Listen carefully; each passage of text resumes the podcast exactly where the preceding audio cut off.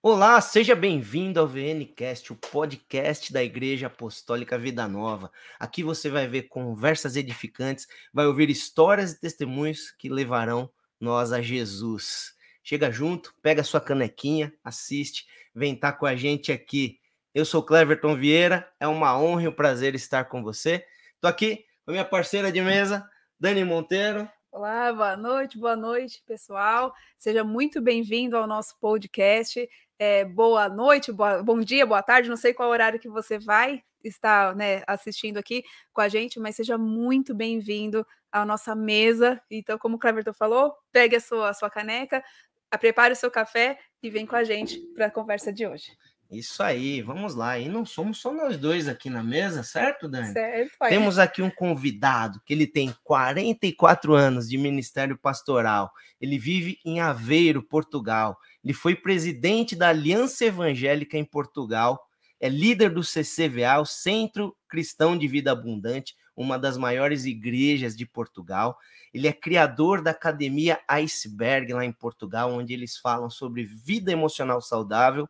Ele é master coach, mentor, palestrante e pastor. Estamos aqui com o pastor João Cardoso de Portugal. Seja muito bem-vindo, bem pastor. Uh, muito obrigado, é um prazer poder estar aqui e participar deste podcast. Né? E saúde todos aqueles que estão em casa uh, e espero que este seja um tempo verdadeiramente edificante para todos. Isso aí, seja bem-vindo, pastor. E talvez o pastor esteja preocupado que ele está sem a canequinha aqui, vai ficar com a garganta aqui pois seca. É. Não, produção, traz aqui o presente do nosso pastor. Oh, muito pastor, obrigado, muito obrigado. Um presente. Estava, né? Toda a gente lá tem em casa, né? Um presente aqui do, do nosso obrigado, podcast para você. Obrigado. Pode se servir a hora que quiser aí, tá bom? Muito obrigado. Vamos lá, que vamos ter uma conversa aqui edificante, uma conversa abençoada. Vamos falar aqui do reino de Deus, das coisas de Deus, o que Deus tem feito na vida e através da vida do pastor João Cardoso. Pastor, para a gente começar, vamos do começo, né? o começo Sim. da história, né? Queria, a gente queria saber de você como que foi sua história com Cristo, sua história de conversão e como tudo isso tem sido gerado, tudo que tem sido uhum. feito através da sua vida, como começou e como tem andado. Uh, eu sou natural de Angola, sou filho de angolanos também. Uh, família do meu pai é uma família de origem portuguesa. A família de, da minha mãe tem uma mistura de portugueses com angolanos. Meu trisavô era negro, casado com uma senhora, portanto, a minha trisavó, eh, que eu não tive a oportunidade de conhecer nenhum nem outro, uhum. ela era portuguesa e depois a família se foi misturando Uh, meu pai nasceu em Angola, a minha mãe também, o meu avô paterno foi para lá em 1904 e o meu avô materno em 1896, né? então já vai muitos, muitos anos uh, atrás. E quando eu tinha três anos de idade, os meus pais se converteram ao Evangelho.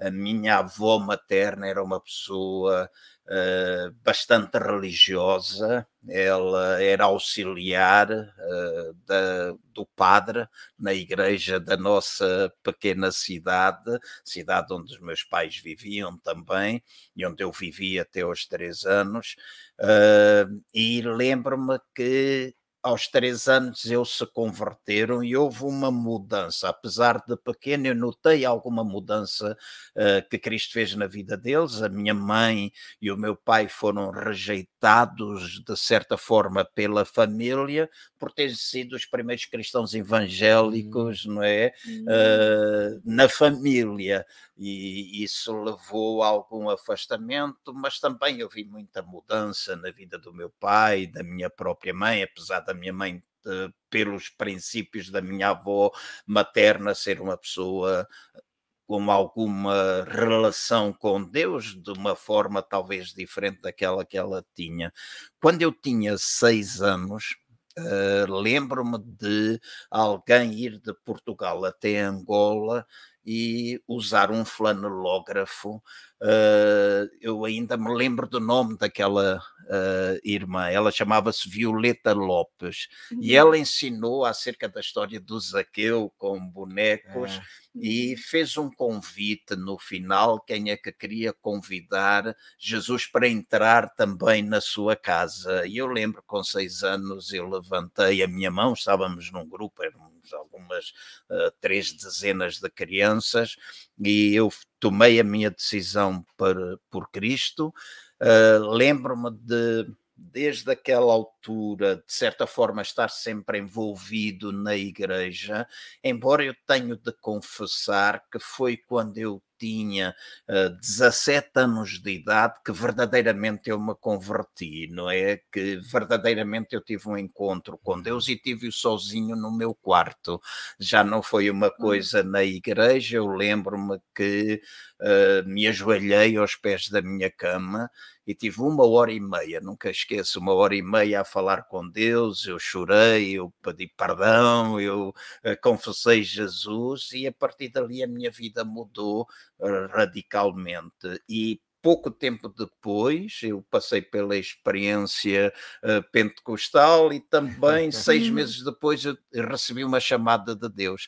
Então, aos 17 anos, uh, aliás, tinha 16 anos, porque com 16 anos eu fiquei envolvido na igreja. Era um pastor, por sinal, brasileiro, uh, havia um pastor português que veio, já apanhou aquele tempo uh, da independência de Angola então ele foi até lá, pastor Daniel Ferreira, que creio que ele vive em Niterói, a esposa a Elisa, e eles começaram a acompanhar-me todos os dias às seis horas da manhã.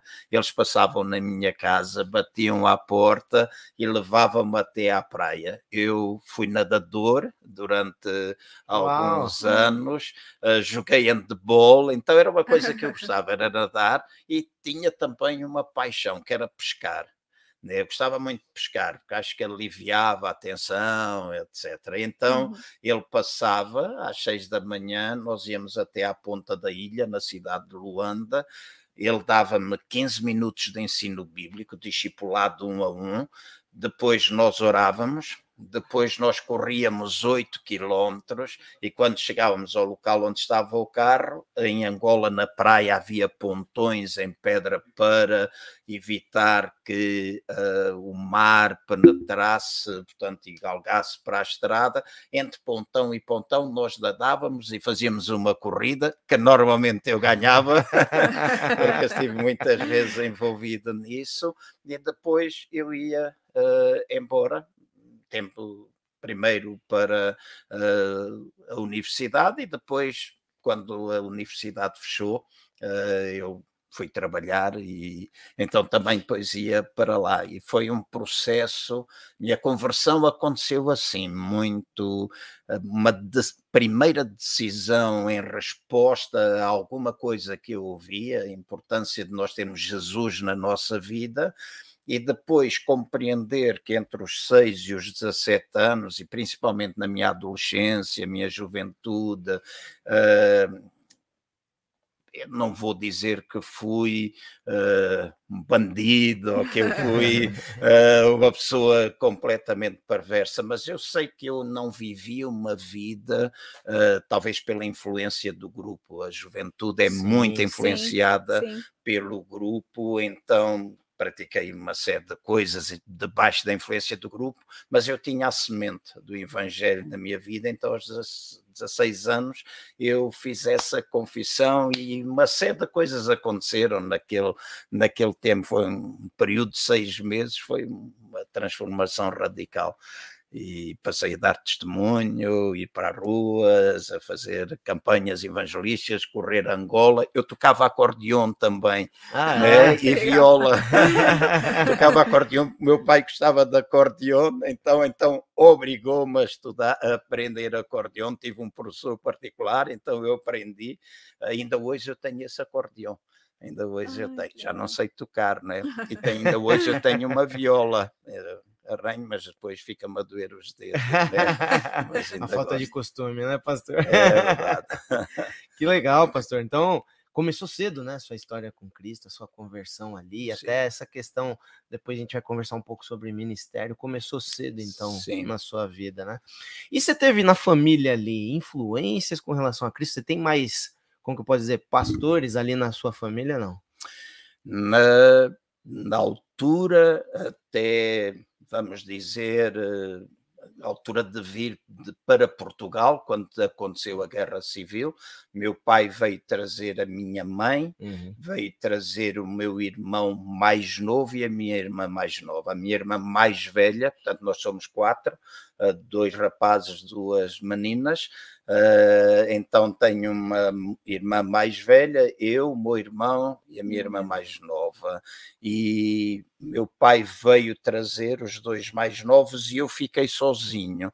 Na altura, a universidade fechou, estava a trabalhar numa companhia de aviação, uh, fiquei subchefe da, da secção. Eu conheço uh, alguém que trabalha com aviação. Sim, sim. interessante, interessante.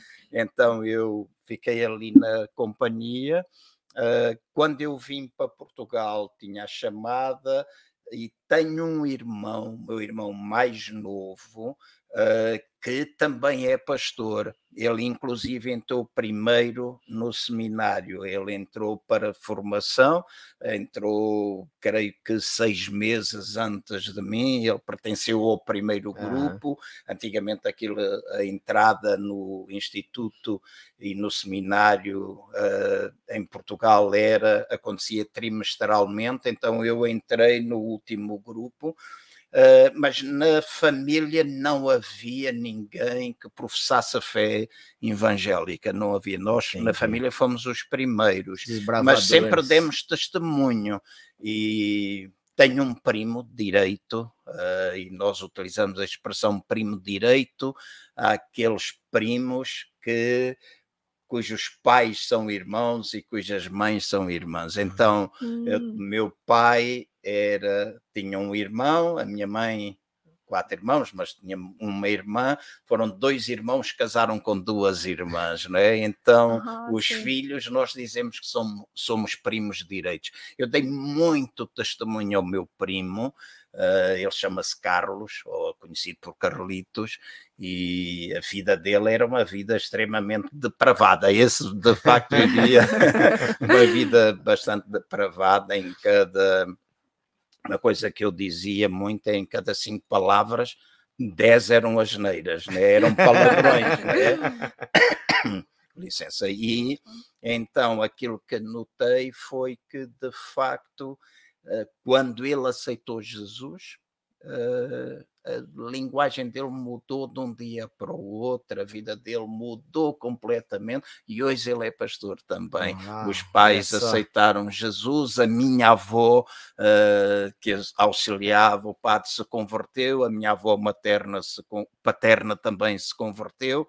Uh, e eu levei a Jesus quando ensinei a minha avó ler, foi a minha primeira aluna, não é? Oh. Ensinei, uh, ela não sabia ler nem escrever, e foi através de, da leitura da Bíblia que eu a ensinei, não é? E então ela também se converteu, e aí vários membros da família foram aceitando Jesus e hoje temos uma boa quantidade oh, na nossa família. Através de uma vida, né? De uma vida, é ali. É e começou cedo ali sua vida com Deus, sua vida ministerial, né, pastor? Você sempre quis ser pastor, não? Ah, não, era a última coisa que eu queria ser. era a última coisa. Eu, desde muito novo, eu dizia com muita frequência, eu duas coisas. Eu não quero ser pastor e a outra é eu não vou à tropa né? portanto ah. não vou para o exército. Sim. Havia sim, guerra né, entre Portugal e os movimentos da libertação, uh, eu dizia nunca vou. Uh, o não ir para a tropa aconteceu. O não ser pastor não teve jeito de correr. Não teve jeito.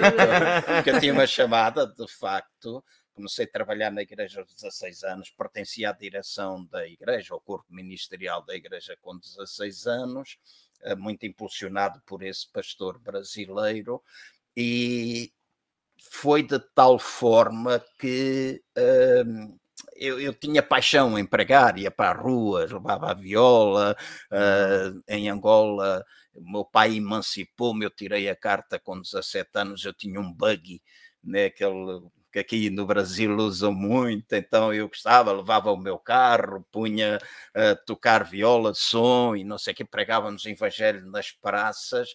Então, desde cedo me envolvi, me apaixonei por servir a Deus, mas não queria ser pastor, eu resisti muito. Uh, houve já em Portugal, e eu tinha na altura 21 anos, eu fui a uma. Ah, uma coisa que acontecia é sempre que eu ia à igreja, desde aquela altura, quando vim para Portugal, né, assim, quando saí de Angola, em Angola eu servia muito, uhum. quando vim para Portugal estava completamente desenquadrado, uma cultura completamente diferente daquela que eu tinha. Nós, angolanos, temos uma cultura muito semelhante à cultura brasileira, uh, brasileira em muitas coisas, então uh, lembro-me que não me enquadrei muito. Uh, não queria ser pastor, aquilo que eu via acontecer às vezes não me seduzia muito, ok, vou servir a Deus. Quando eu chegava à igreja, qualquer igreja em Portugal, eu sempre me sentava no fundo uh, da sala e o meu pensamento era este: se isto aquecer muito, eu vou embora. eu lembro que entrei numa igreja em determinada altura e Nesse tempo eu estava a fazer um curso de desenhador de construção civil, com alguma especialização em decoração, fazia a programação dos computadores, etc., porque a universidade, depois do 25 de, de abril, a altura da Revolução em Portugal, mesmo em, em Portugal, durante 3, 4 anos, praticamente não funcionou, foi muita política envolvida, e naquela altura uh, eu entrei naquela igreja e lembro quando eu entrei, eu tive uma hora e meia a chorar. Eu só ouvi uma voz, é agora ou nunca, agora ou nunca, agora ou nunca, agora ou nunca. E Com quantos lembro, anos, desculpa? De, nessa altura tinha 21 anos. 21 anos. 21 anos. E eu disse, ok, eu vou, uh, né? quis ir embora, mas uma força me mantinha lá dentro. E no final, quando foi feito um apelo para jovens que quisessem servir a, a Deus, eu fui lá à frente, né?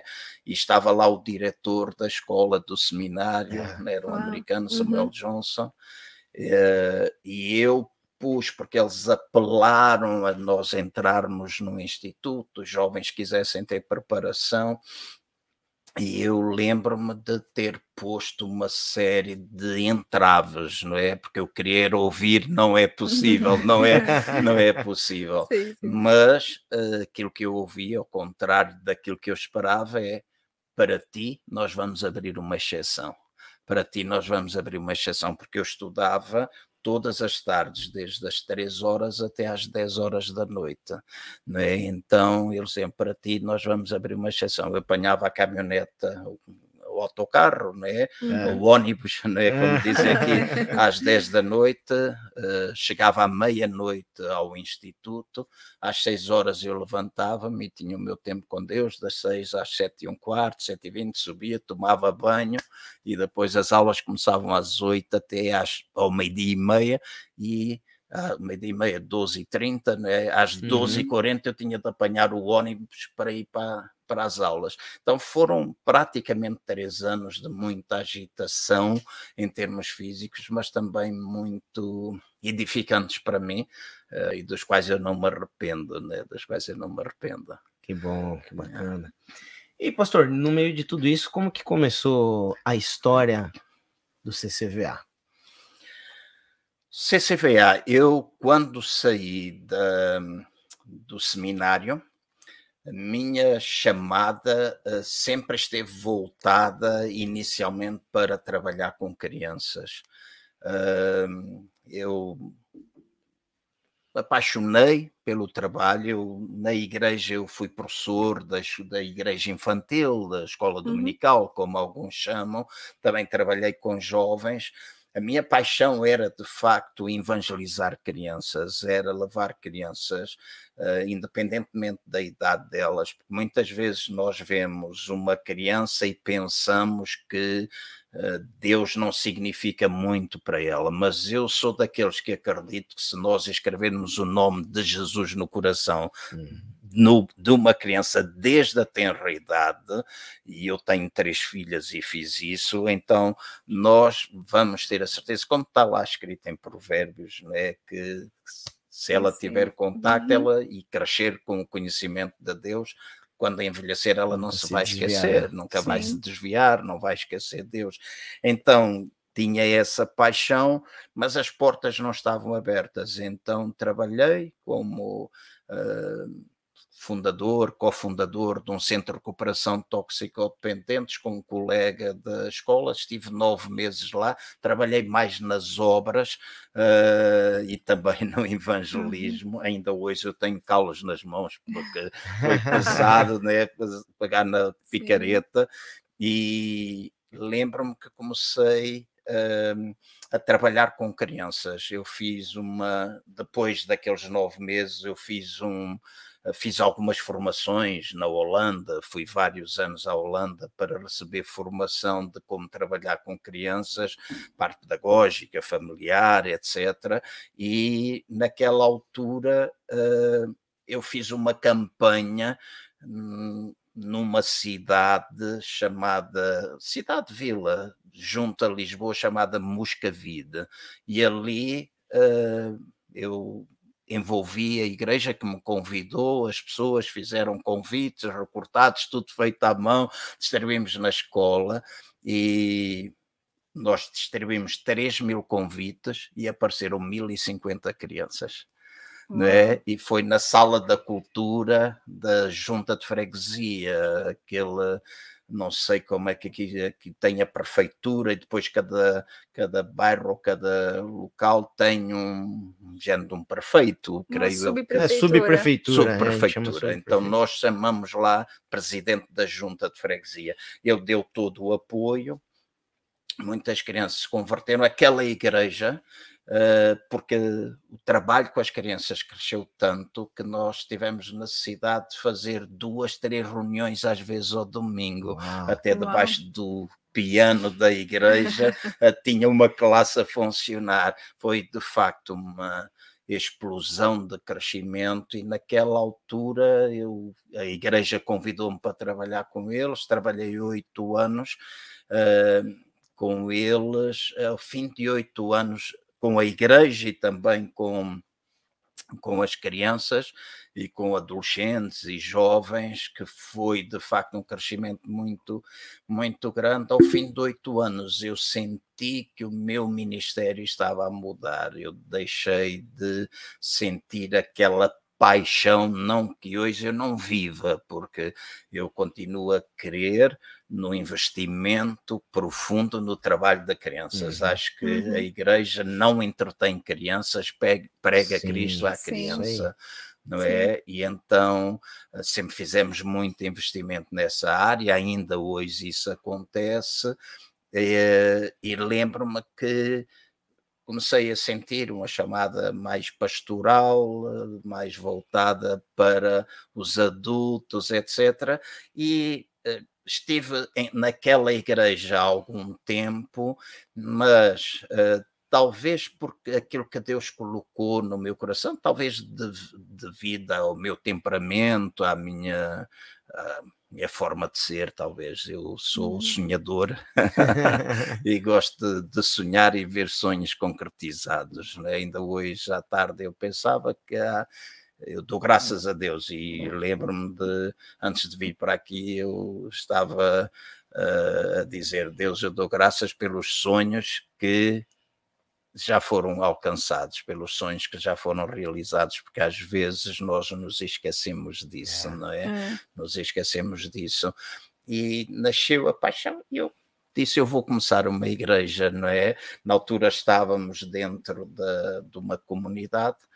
Uh, mas decidimos sair, mas a igreja acompanhou-nos também, e então foi aí que nasceu o CCVA, o Centro Cristão Vida Abundante, e a partir daí foi iniciou-se um trabalho de expansão, não é? Eu sempre uhum. pensei, uh, talvez pela chamada também, pensava muito na minha terra, Angola, uh, pensava muito em Portugal, uh, e então fomos implantando igrejas e algumas delas implantadas da forma mais estranha, não é?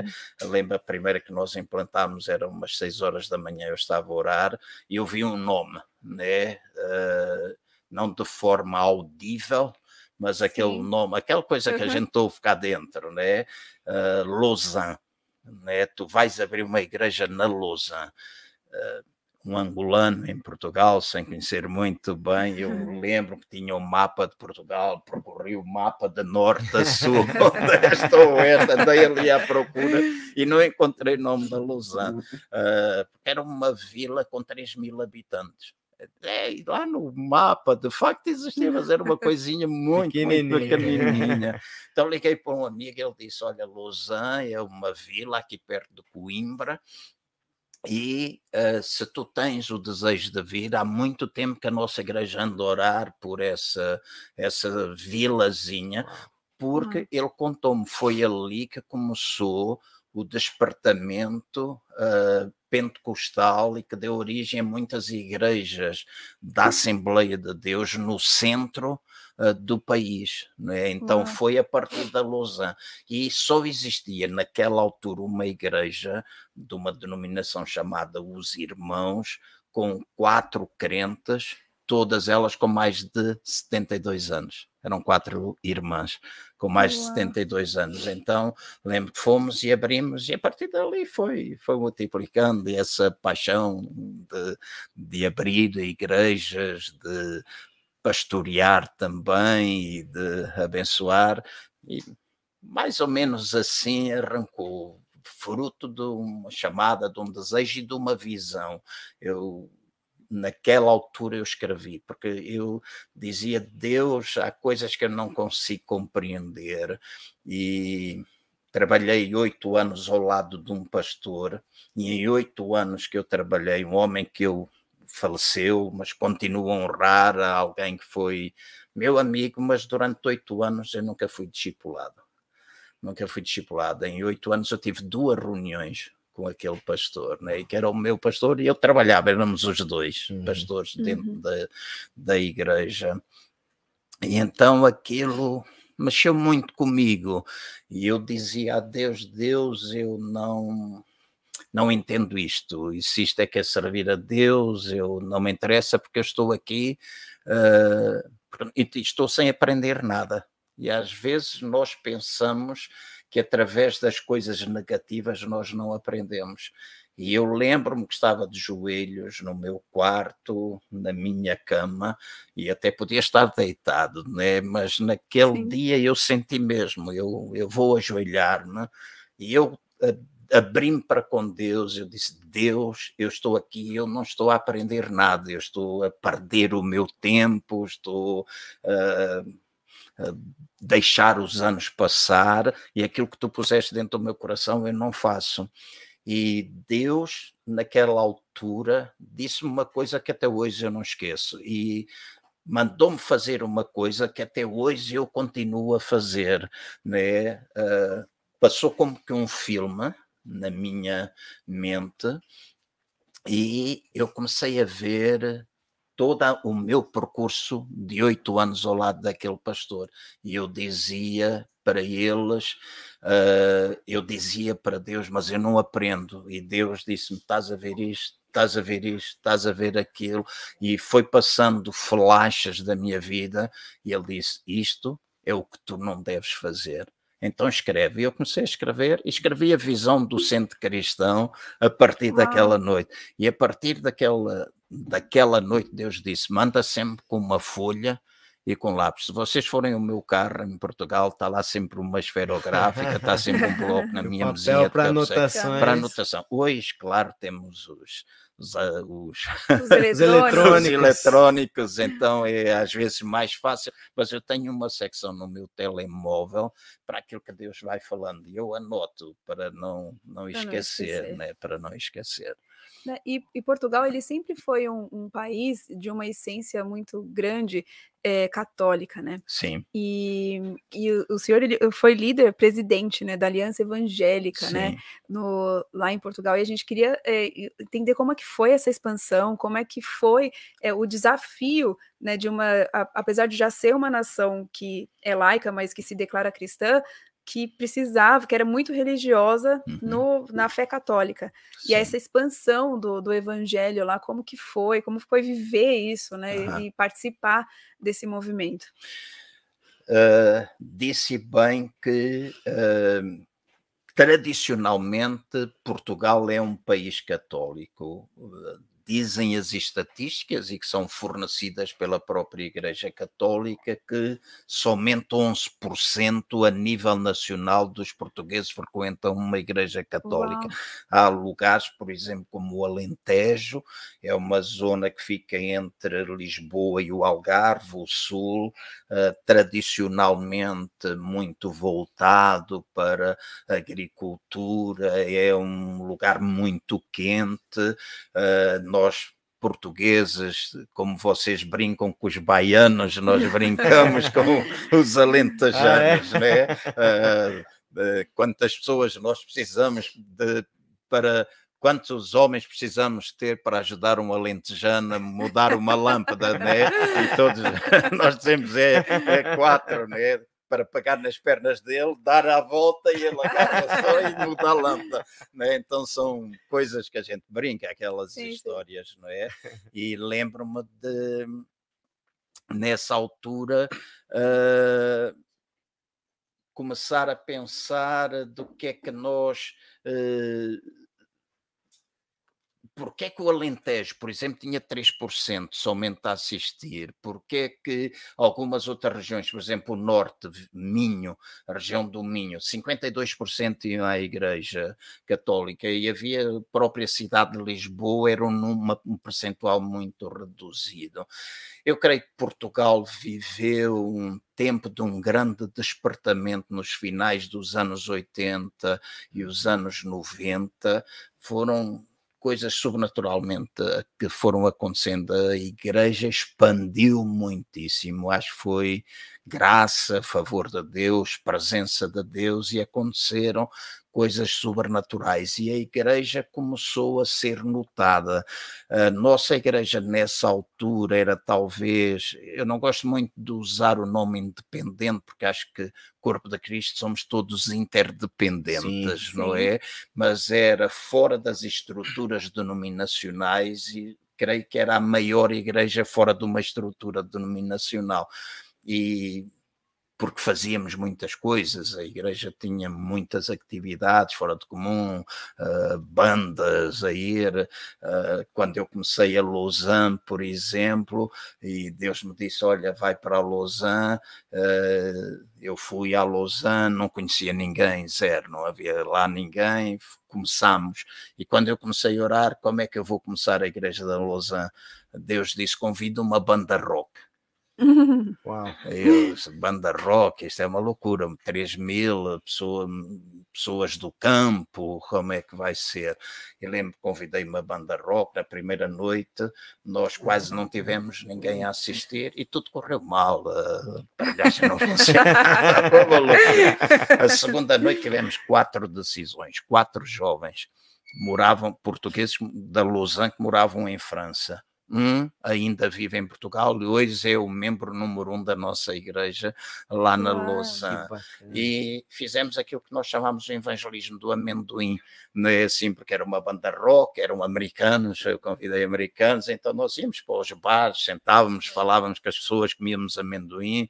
Uh, ah, por isso o evangelismo do amendoim. do amendoim. Sentávamos com as pessoas e fizemos. A mesma coisa aconteceu em Lisboa, não somente com a nossa igreja, mas com muitas igrejas que começaram a sair para fora de um tradicionalismo Sim. e a Aliança Evangélica existiu, é? muitos, muitos anos, uh, já existia a Aliança Evangélica, mas era muito tradicional. Uh, então, quando eu senti mesmo da parte de Deus que Deus me estava a chamar. Eu fui convidado e senti que Deus queria que eu fosse. Acho que muita coisa diferente foi feita, desde as partes digitais, entramos na televisão, rádio e também as redes sociais. Uhum. Uh, um, um, portal na altura que tinha 3 mil visitas por dia, não é? o que era muito interessante para uma realidade que a gente vivia. Sim, Os jornais certeza. seculares começaram a perguntar, começaram a aparecer artigos nos jornais nacionais, não é assim, acerca das igrejas evangélicas, e de hum. facto houve um despertar muito grande. Houve depois um amornar, né? eu não vou dizer, houve talvez depois ali um estabilizar, porque às vezes o problema está do nosso lado, não está nunca no lado de Deus, nunca, mas mais do nosso lado. Nós nos acostumamos e procuramos ali fazer um trabalho depois de manutenção é. e não é. somos capazes de ver mais além, né? Que às vezes. Uh, eu não sou muito a favor, eh, espero não chocar ninguém com aquilo hum. que eu vou dizer, de nós constantemente estarmos a orar por avivamentos, porque eu acredito que quando nós temos, estamos avivados, o avivamento, nós só temos de fazer com que ele permaneça. Desculpa, vou beber um pouco Sim, da Não, fica à vontade, pastor. Mas é bem, é bem real mesmo é, é, como a, própria palavra fala, né, que o fogo no altar ele precisa estar sempre aceso. E quem faz essa manutenção do fogo no altar somos nós. É verdade. Né, né a gente que, que troca a lenha, a gente que é o, é o sacerdote que mantém aquele fogo aceso, né? E o avivamento ele vem, sim. Eu, eu entendo que Deus, em alguns momentos da história, ele se manifesta de uma maneira diferente, a presença dele se manifesta, mas quem mantém isso aceso constantemente Somos nós. Somos nós. E então, eu creio que de facto a Igreja entrou numa certa mornidão e estes últimos anos tem voltado outra vez a haver um despertar, não da mesma forma como foi no passado, o que eu acredito, ainda falava há ontem, ontem, ontem com o apóstolo Willy, uh, dizendo que eu acredito que a nossa vida se move em espiral, não é? Não, muitas vezes a gente pensa que é os círculos, mas eu acho que a gente de facto se move em espiral, porque o reino de Deus é um reino sempre crescente. A graça e o favor de Deus se vai manifestando de maneiras bem diferentes.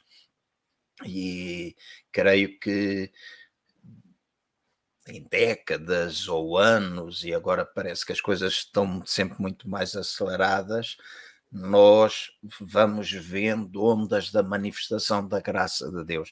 Então, no presente, talvez não é com aquela intensidade que já foi no passado. Acho que Deus não não está sempre a utilizar fotocópias, ele arranja originais, é? ele sim, arranja, sim. arranja originais, ele faz coisas novas e hoje há muita coisa nova a acontecer. Em Portugal, por exemplo, a música, louvor, tem tido um papel fundamental no crescimento da igreja Uau. e na atração dos jovens, por exemplo. Sim, sim. Né? Há igrejas que são compostas na sua maioria por jovens, igrejas estão em crescimento, Uh, sendo que os jovens às vezes não são muito voltados né, sim, para Cristo sim. e para a relação, mas a música tem atraído.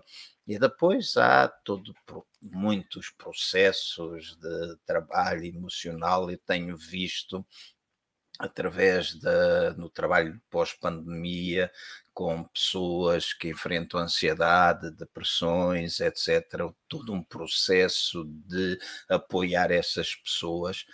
Eu compartilhava também com o apóstolo Willy que eu tenho visto mais gente a converter-se, por exemplo, nesses círculos do que tenho até visto na nossa própria igreja, ah, né? gente que acaba por aceitar. Então, entendemos que é um mover de Deus, né? que está Sim. a sair para fora das igrejas, está a sair para fora das quatro paredes. E a minha convicção é de que, eh, mais do que nunca, o corpo em funcionamento vai resultar. Né? O corpo em funcionamento. Sim, e né, você acabou de comentar sobre a juventude, né? A juventude do, do como, acho que é global, mas principalmente na Europa, é, por conta do pós-modernismo, tudo, é uma, é uma juventude que realmente já se, já se afirmam, 42% da população, uhum. já se, dos jovens, né, da população jovem, ela afirma que não, não ter conexão com nenhuma religião. Sim. Né, de não se conectar, e alguns poucos falam mais dessas religiões mais é, indianas, assim, uhum. que já que traz uma, um outro viés yoga, tem crescido também é, bastante, e e uma das, acho que é um, o grande desafio que da gente que está numa liderança da igreja é não relativizar o evangelho uhum. diante uhum. Dessa, dessa geração que relativiza tudo, Sim. né? Que já tem como característica da própria geração ser relativista. Ah, não, tudo bem, isso não tem nada a ver. Não, mas veja bem, não, né? Tudo você está sendo, né? você tá sendo tóxico com... comigo, você está querendo me manipular, enfim. E o desafio de comunicar o evangelho sem de, sem, sem fazer um evangelho voltado para o homem. Uhum. Que o evangelho continue cristocêntrico do Cristo e esse crucificado, uhum. com essa geração que às vezes a gente tem tanta dificuldade de, de conectar o que realmente importa. Uhum. E aí eu queria que o senhor comentasse um pouco sobre isso. Como que tem sido é, na Europa, né, vocês têm uhum. vivido lá e com uma igreja implantada lá, é, esses desafios de, de manter esses jovens é, dentro da igreja, eu sei assim, Jesus é suficiente, uhum. mas a gente tem ferramentas, né, yeah. que ele mesmo nos deu para poder lidar, e eu queria que o senhor comentasse um pouquinho, falasse para a gente como é que tem sido para vocês, como é que vocês têm visto isso na igreja de vocês, na realidade de vocês com essa geração mais nova. Uhum. Uh, há uma coisa que eu queria chamar a atenção, né, que acabou de me dizer, e para mim uh, é fundamental. Eu não creio uh, que as pessoas estejam zangadas com Deus, eu não creio que os jovens estejam zangados com Deus. Creio que a maior parte das vezes os jovens, e não só, Sim. estão zangados com as igrejas, e ou decepcionados com as igrejas e decepcionados às vezes com liderança, etc. Né? E até uh, próprias pessoas. Eu não, eu creio que toda a gente e principalmente os jovens eles têm fome de Deus. E a minha experiência é quando nós partilhamos vida e não partilhamos religião, Uhum. Quando nós partilhamos Cristo e não falamos mais da igreja e que tem de vir a igreja, etc., nós acabamos por conquistar esses jovens, porque lá está, eles estão a relativizar todas as coisas, eh, eles olham para a igreja como uma instituição, Sim. não é assim, que tem, porque a igreja ao longo uh, das últimas décadas, mas eventualmente ao longo de, de, muitos anos tem passado uma série, parece que criou um livro de regras paralelo àquilo que é a palavra de Deus, né? sim, sim. E a palavra de Deus não chama, não chama ninguém, ou Deus não chama ninguém para regras, ele não chama ninguém para prisão, ele chama as pessoas para a relação, não é? Sim. Então, a forma de apresentar o Evangelho a estes jovens. Uh, uma das pessoas que entrevistei numa das minhas lives, ela estava a dizer a uma igreja que tem agora 10 anos em Portugal, tem um grupo com 340 jovens. Uau. Né, assim, numa cidade uh, pegada a Lisboa, e estamos a falar de uma igreja só, não é? Então, muitas outras que estão a ser atraídos, os jovens estão a ser atraídos. Uh, agora, não deixamos de pregar o Evangelho, mas também entendemos a pregação do Evangelho não como regra, tu tens de fazer isto, fazer aquilo, deixar uhum. desta e daquela forma, mas uh, um evangelho que está baseado nas boas notícias, na graça de Deus, no, no poder que existe no evangelho para a transformação das vidas.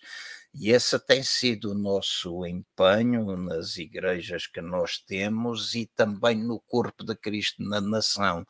E sei que em muitas outras nações isto está a acontecer. Tem recebido testemunhos fantásticos de coisas que estão a acontecer na Holanda, em algumas cidades, na Alemanha, uh, Bélgica. Bélgica é um país extremamente fechado para o Evangelho, é quase que é proibitivo falar de Deus, porque dizem que nós estamos a arrancar pessoas, não se pode distribuir um folheto, por exemplo, em, na Bélgica. Já uma vez em Bruxelas, eu estava lá, vi um grupo a pregar um evangelho na praça do Midi, estavam ali a falar, a falar, ninguém parou para ouvir, ninguém parava para ouvir. Então, tem de ser uma coisa muito mais relacional, tem de Sim. haver uma proximidade da nossa parte com os jovens. E lá está, quando nós pensamos Europa e pensamos Brasil, eu penso que as realidades são de facto diferentes. A mesma coisa com Angola.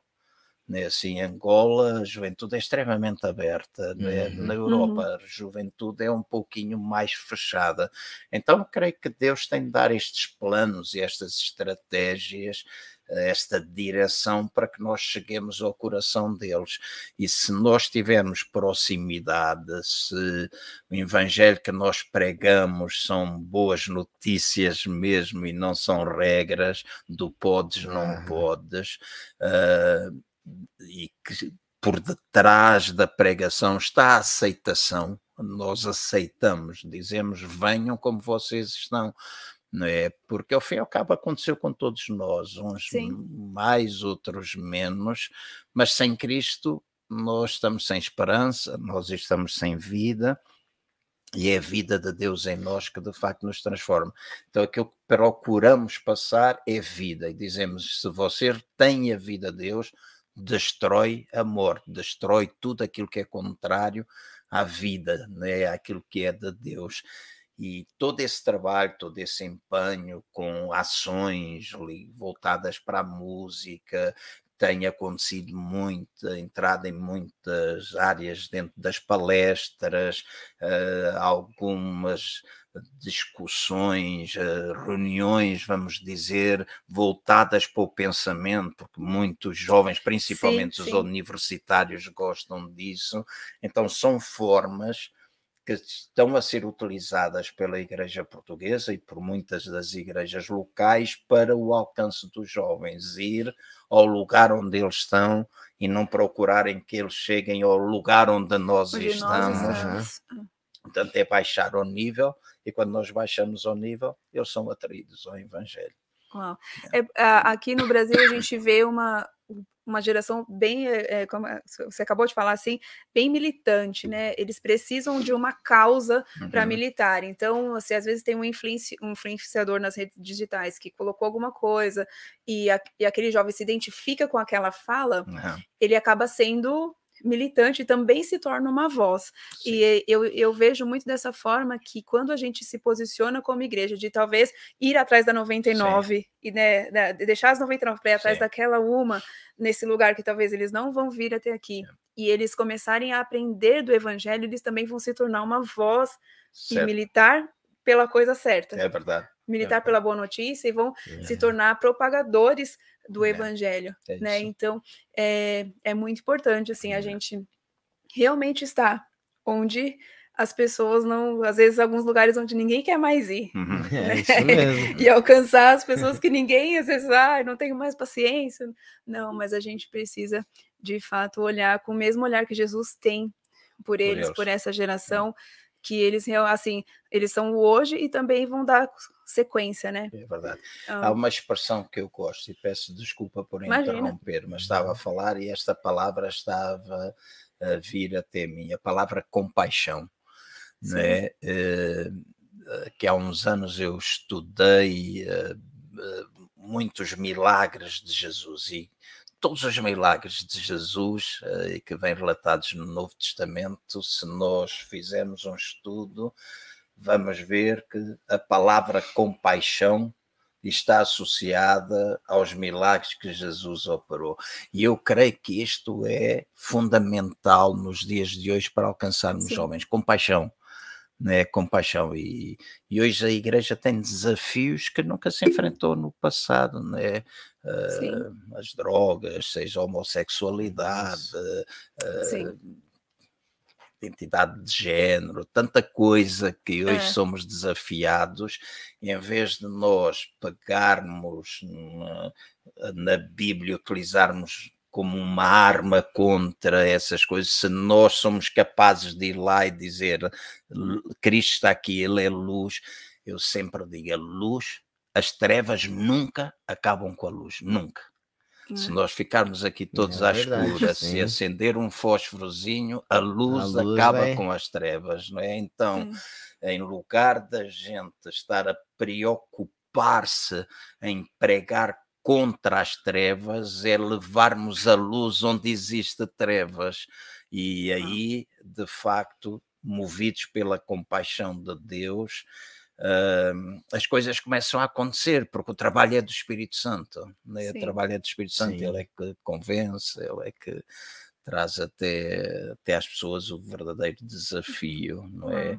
E Sim. creio que pelo menos é uma coisa, por exemplo, que eu gosto aqui na vossa igreja e eu vi toda a militância da juventude e dos crentes, etc. Acho que é muito bom e todo esse fervor usado da forma correta produz os resultados que vocês têm, né? De uma, apesar daqui ser um país mais aberto Sim. para o evangelho, uh, lá talvez mais fechado, uh, as as formas ou as estratégias de alcance podem ser diferentes, Sim.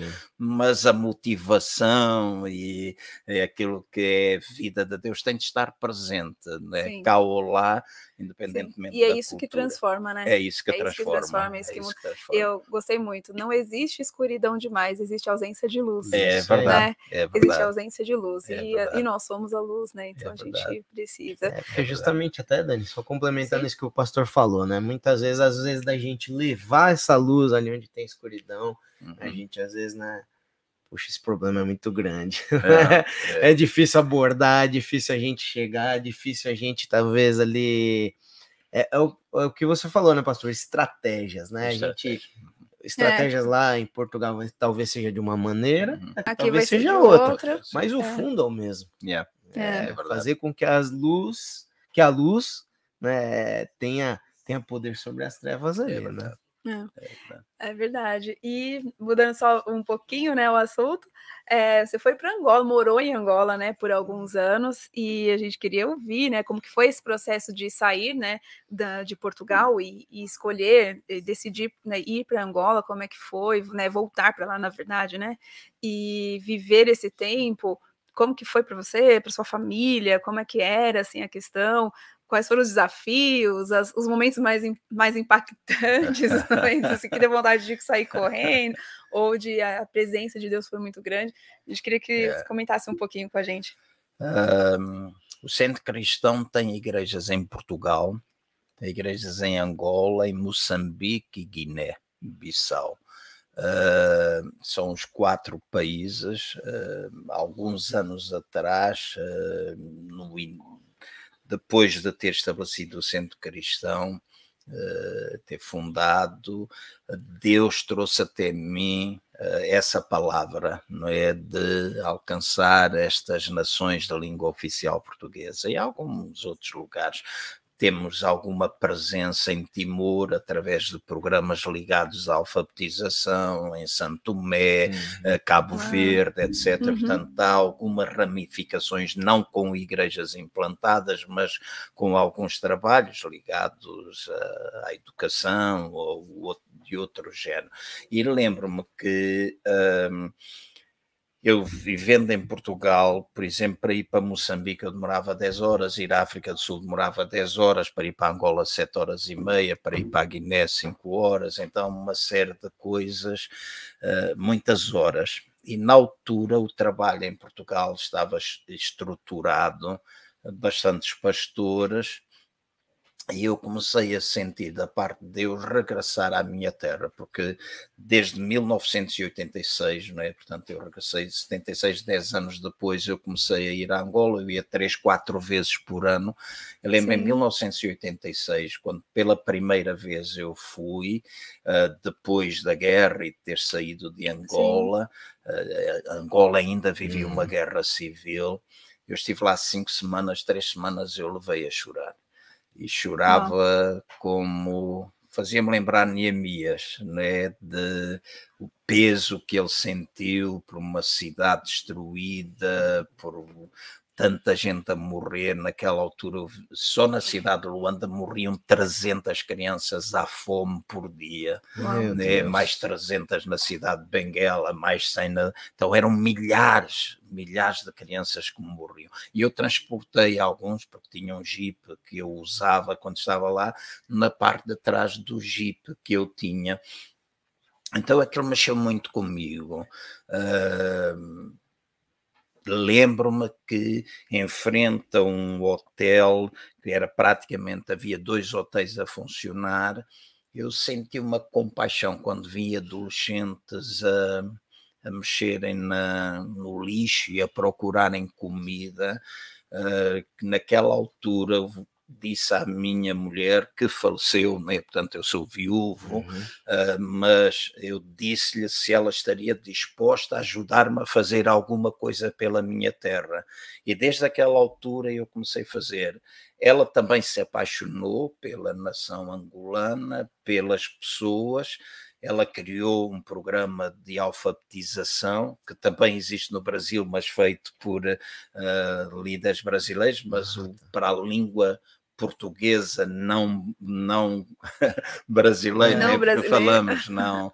Não existe brasileiro existe, português, português com, a forma. É, apesar do acordo ortográfico ainda há algumas coisas que vão separando né? mas uh, ela produziu todos aqueles livros que é, tinha não somente a leitura, a matemática, mas também muito livro de cariz cristão, voltados para a saúde, etc. Ela trabalhou com nutricionistas, desenvolveu uh, receitas, sem receitas, sem eu senti uma receita com banana, sem eu senti uma receita com milho e com mandioca, pronto, para uh, ter todos os nutrientes necessários, para que as pessoas não morressem à fome e pudessem minorar. Houve algum trabalho que nós nos envolvemos a fazer.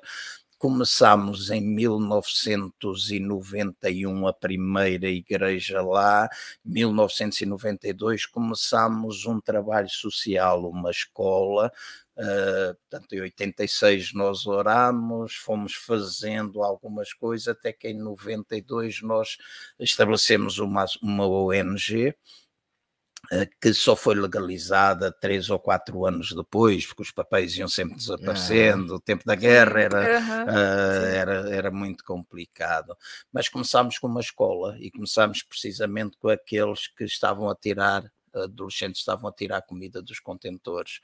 Eram seis, eu, minha a esposa, né, assim, do nosso dinheiro, nós pagávamos seis crianças, depois pedimos ao meu pai, meu pai e a minha mãe ajudaram com 24, ficaram 30, contratámos um professor para dar aulas e uh, fizemos uma escola que teve 5.750 alunos e dava Uau. depois comida a 3.500 por dia.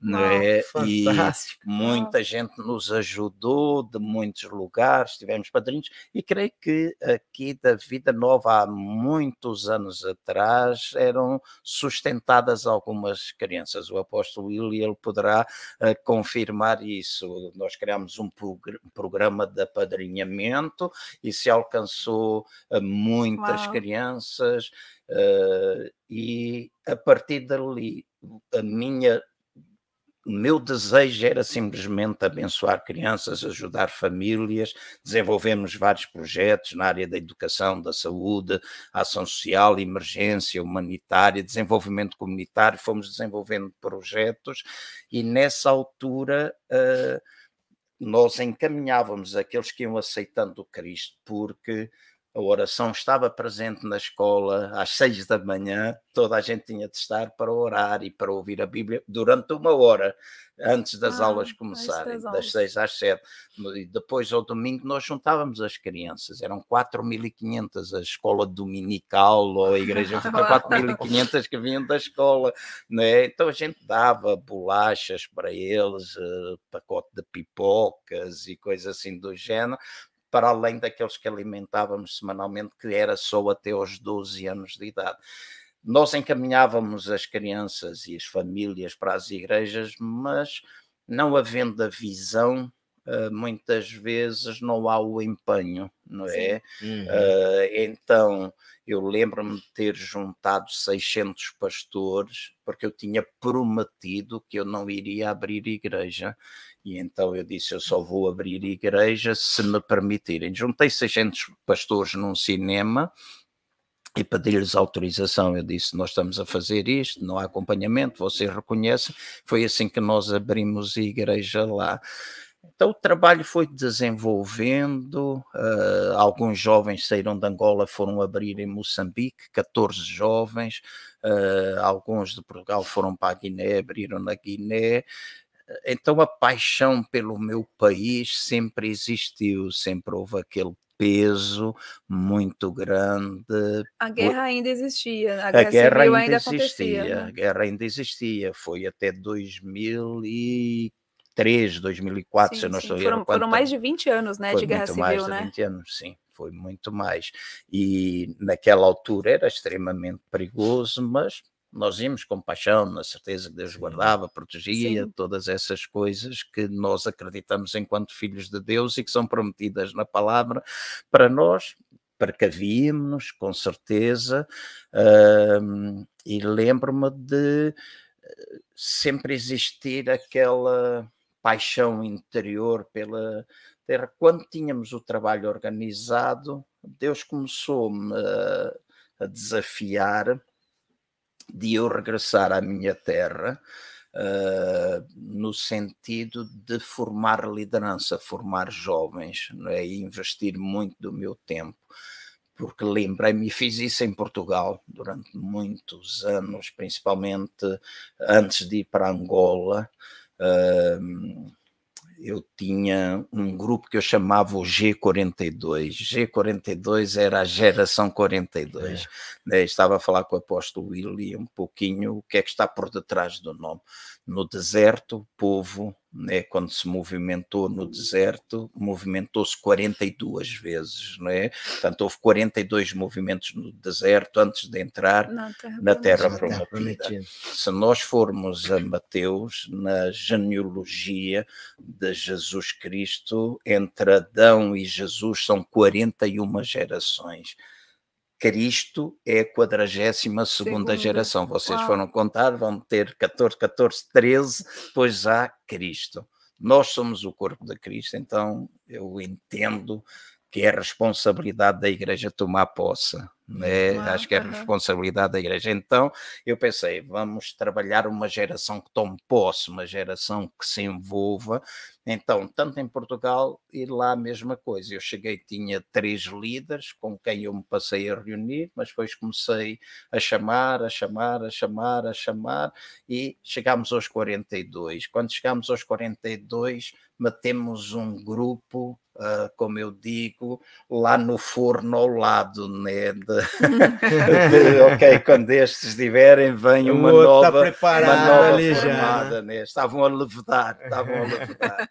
E esse foi o meu trabalho especificamente. Fundei uma igreja do zero, voltada. Nós tínhamos igrejas nos bairros, mas na cidade, voltada para os angolanos que viveram principalmente em Portugal, saíram de Angola para estudar, porque as universidades sim, naquela sim. altura não funcionavam. Então muitos vieram para Portugal, França, eh, para a Inglaterra quando regressaram, não se ajustaram, porque chegaram a viver 20, 25 anos fora do fora, país. Uhum. Então, culturalmente, eles já estavam mais adaptados a uma cultura europeia do que africana. Do que é. Então, esse transformou-se no meu público-alvo.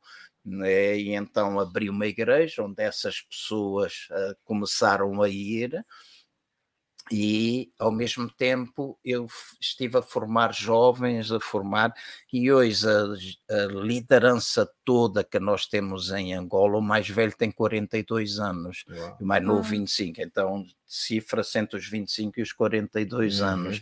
Então, para mim, está criado uma, uma geração bem forte, bem coesa, que lidera a igreja e o trabalho da associação porque eu acredito em missões, mas também não acredito naquele controle em termos missionários. Então, eu acho que fazemos missões, mas procuramos levantar as pessoas da terra e Sim. não tanto ter ali um papel um de papa, um de representante fora, né? que vai decidir por eles.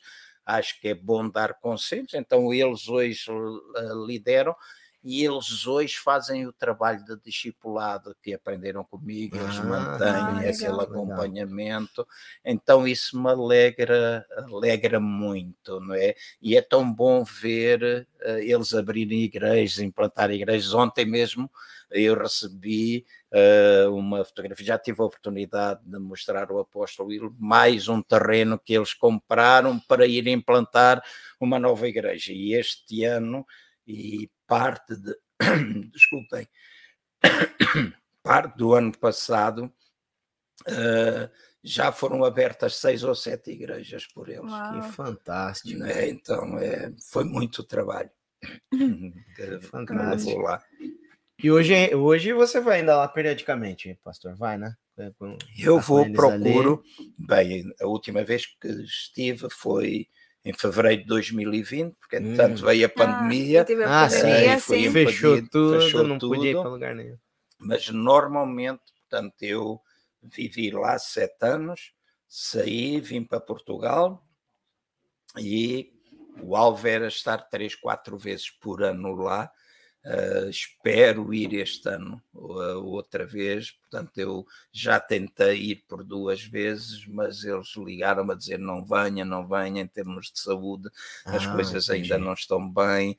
Hum. Também Angola está a passar por uma convulsão, está outra vez a, a haver muita fome, muita gente a morrer à fome, muita criminalidade porque não há empregos. Uh, então, é outra é uma, vez. É uma reação, está... né, em cadeia, né? Uma, começa sim, a aumentar sim. a desigualdade, a, mis... aí a miséria, é, aí o crime, enfim, é. né? Uma coisa vai parar se alimentando a outra, a outra vai puxando a outra. É verdade.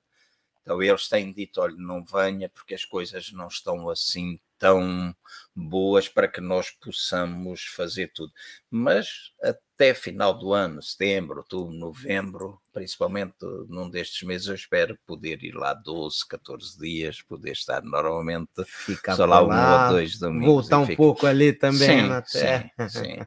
E, e, também, de certa forma, uh, ser como um, um conselheiro para uhum. eles, não é? Sim. É interessante que eles chamam pai, não é? é interessante que eles chamam pai. Uh, muito do trabalho que eu fiz, é verdade que eu dei muita formação, dava muito estudo para eles semanalmente, mas também me envolvi muito pessoalmente. Eu acredito que discipulado é transmissão de vida, não é, não é lições, não é dar lições, não é estudos, não são escolas bíblicas. Tudo isso é importante. É. Eu acredito na importância de todas essas coisas.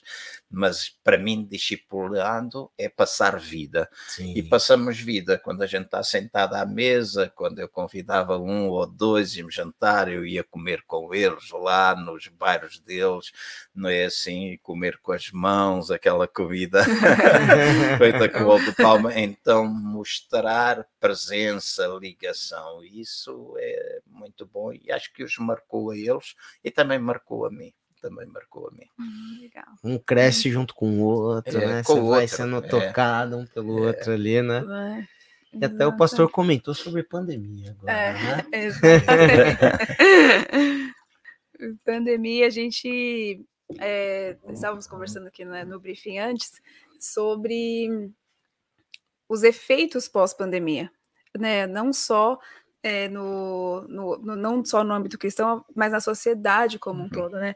A própria OMS ela divulgou que só no primeiro ano né, da, da pandemia aumentou os casos de ansiedade e depressão uhum. em 25%, isso em, a nível mundial. Isso só no primeiro ano. Sim. Né? Nós já estamos aí no foi 20, 21 e agora estamos parte do 22, graças a Deus muito melhor, melhor por causa por conta, enfim, do que foi desenvolvido de trabalho até aqui. Uhum.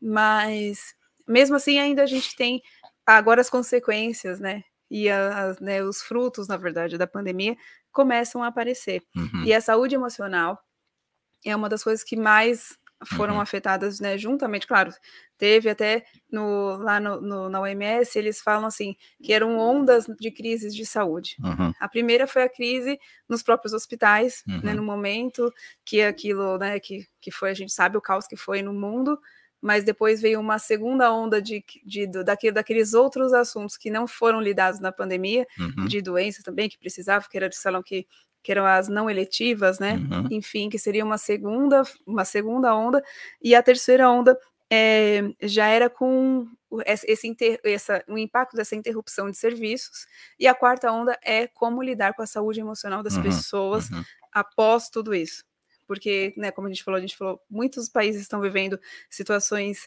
é, financeiras diferentes que tiveram impactos emprego, quantos pais de família perderam seus uhum, empregos uhum, ou tiveram uhum. seus salários inter, eh, interrompidos durante esse tempo. É, você, a gente viu o impacto do ficar em casa, uhum. do, da falta do toque uhum. entre as pessoas, o quanto isso foi prejudicial durante esse período. E, e ontem mesmo aqui na igreja, né? Se você uhum. que não assistiu, já está disponível no nosso canal do YouTube. Assista, você vai ser muito abençoado, edificado. As ministrações porque... do pastor é, aqui foram Com as ministrações, mas tem falado, você tem tratado, tem lidado com esse assunto, e a gente queria conversar um pouquinho sobre certo. saúde emocional, né? Que a gente até uhum. comentou é, o que está vindo à tona hoje era um, é, só tá vindo, a gente tá vendo hoje talvez só a pontinha uhum. do iceberg, uhum. que é, tem muita coisa que está de baixo, que só nenhuma crise ela causa problema, ela só uhum. revela uhum. aquilo que talvez já estivesse escondido, já né? Aquilo que já estava. E aí a gente queria conversar um pouquinho sobre isso, sobre uhum. saúde emocional, sobre os impactos da pandemia. Depois a gente vai falar um pouquinho de igreja, mas a princípio de, de, de uma forma geral, né? Na uhum. sociedade, né? O que, que você tem visto, como você tem tratado, enfim, Vamos falar um pouquinho desse assunto. Uh, esses são, de facto, relatórios a nível mundial. No caso concreto de Portugal, houve um crescimento enorme ligado à ansiedade e depressão. O suicídio aumentou drasticamente, o número de divórcios aumentou Sim. também drasticamente. Uh, as a, a saúde emocional e mental, né, assim, uh, sofreu graves problemas. Há um professor uh, bastante conhecido, o professor Dr. Daniel Sampaio, ele passou pelo Covid, ele teve Covid, esteve internado bastante tempo e ele é possivelmente um dos psicólogos, psiquiatras mais conhecidos em Portugal.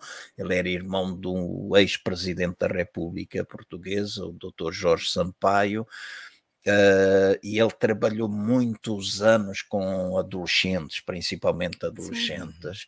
e ele disse, uh, ele, a saúde mental, ele teve a coragem de confessar que o pós pandemia foi desastrosa para ele próprio em termos de saúde mental.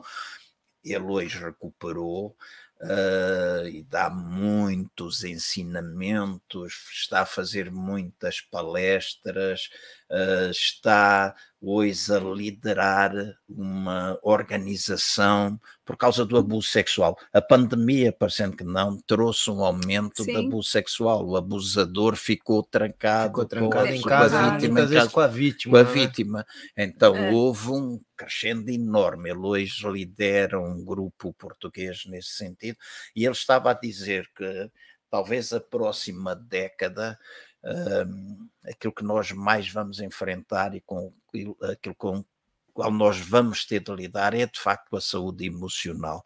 E porque trouxe ao de cima eh, de facto aquilo que estava já escondido, as pessoas Sim. no seu dia a dia, debaixo da sua agitação, às vezes não tiram tempo para pensar nelas próprias, para olharem para dentro de si mesmo, descobrir de facto a dor que elas têm e porque não lidam, as coisas vão se acumulando. E uhum. quando ficamos debaixo de pressão, eh, começamos a explodir para tudo quanto é sítio, começa a haver de facto um transbordar de um sem fim de coisas que estão dentro das pessoas e que é necessário ser tratado.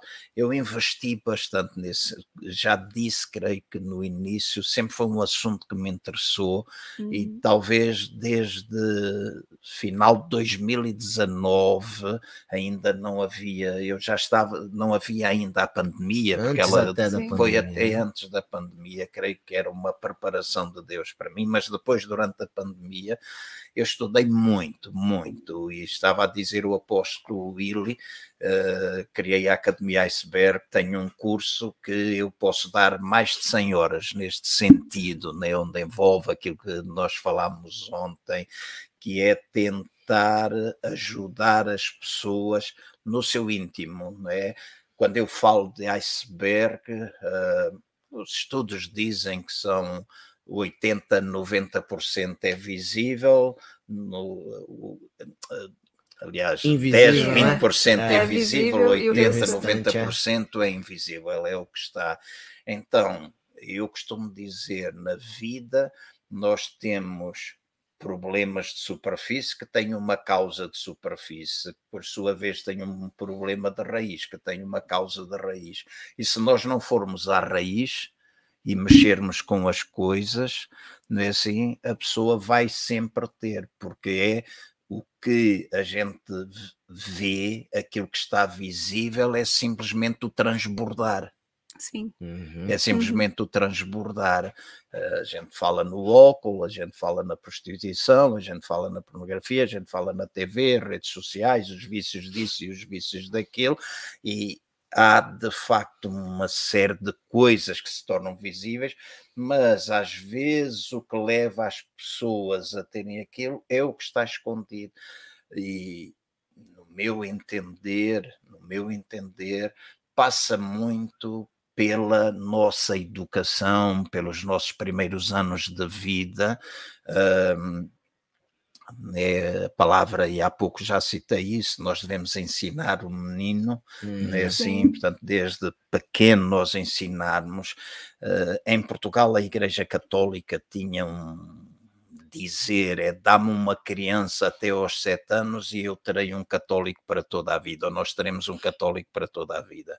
Portanto, a importância que a Igreja Católica colocava no ensino, formação. na formação de uma criança eu creio que os primeiros cinco anos de vida são fundamentais na, na, vida de todos nós, uhum. os primeiros cinco anos, mas vai desde o nascimento até os 12 anos, principalmente, porque é aí que se formam as nossas crenças, é aí que nós vamos adquirindo determinados vícios emocionais, vamos adquirindo uh, comportamentos e a pandemia trouxe ao de cima estas coisas que estavam escondidas, né? que estavam uhum. escondidas.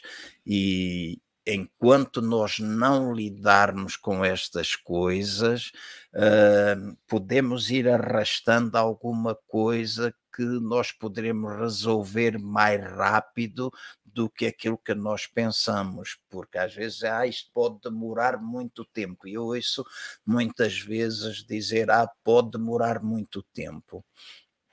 Mas, por exemplo, a pandemia, tenho lidado com muitas pessoas, eh, dizia o apóstolo Willy, eu fiquei extremamente surpreendido pós-pandemia e ao trabalhar com muitas pessoas, a quantidade de mulheres que foram abusadas sexualmente enquanto crianças. Oh. E é uma coisa que não se fala, né? Uh, eu digo, mas é assim tão normal tratei de casos uh, de pessoas foram abusadas pelo próprio pai e pela mãe ao mesmo tempo. Uau. Né? Outros tios, primos e visitantes e ao começar a falar nestas coisas, as pessoas começaram a trazer aquilo que estava escondido, porque elas, a pandemia fê-las dizer nós não aguentamos mais. Hum nós já não aguentamos, emocionalmente nós não conseguimos. Alguns puseram termo à vida, né? infelizmente, suicidaram-se.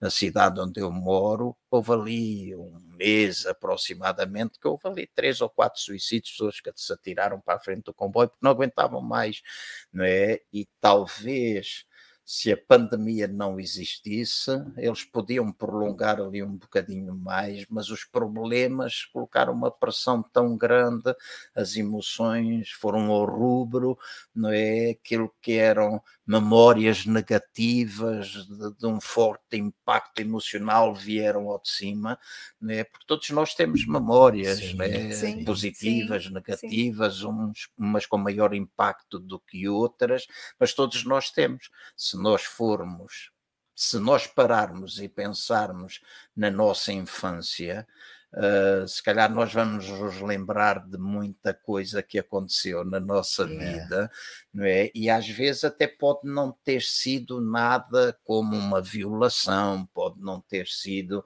um maltrato, mas às vezes pode ter sido palavras que a gente Sim. ouviu. Sim.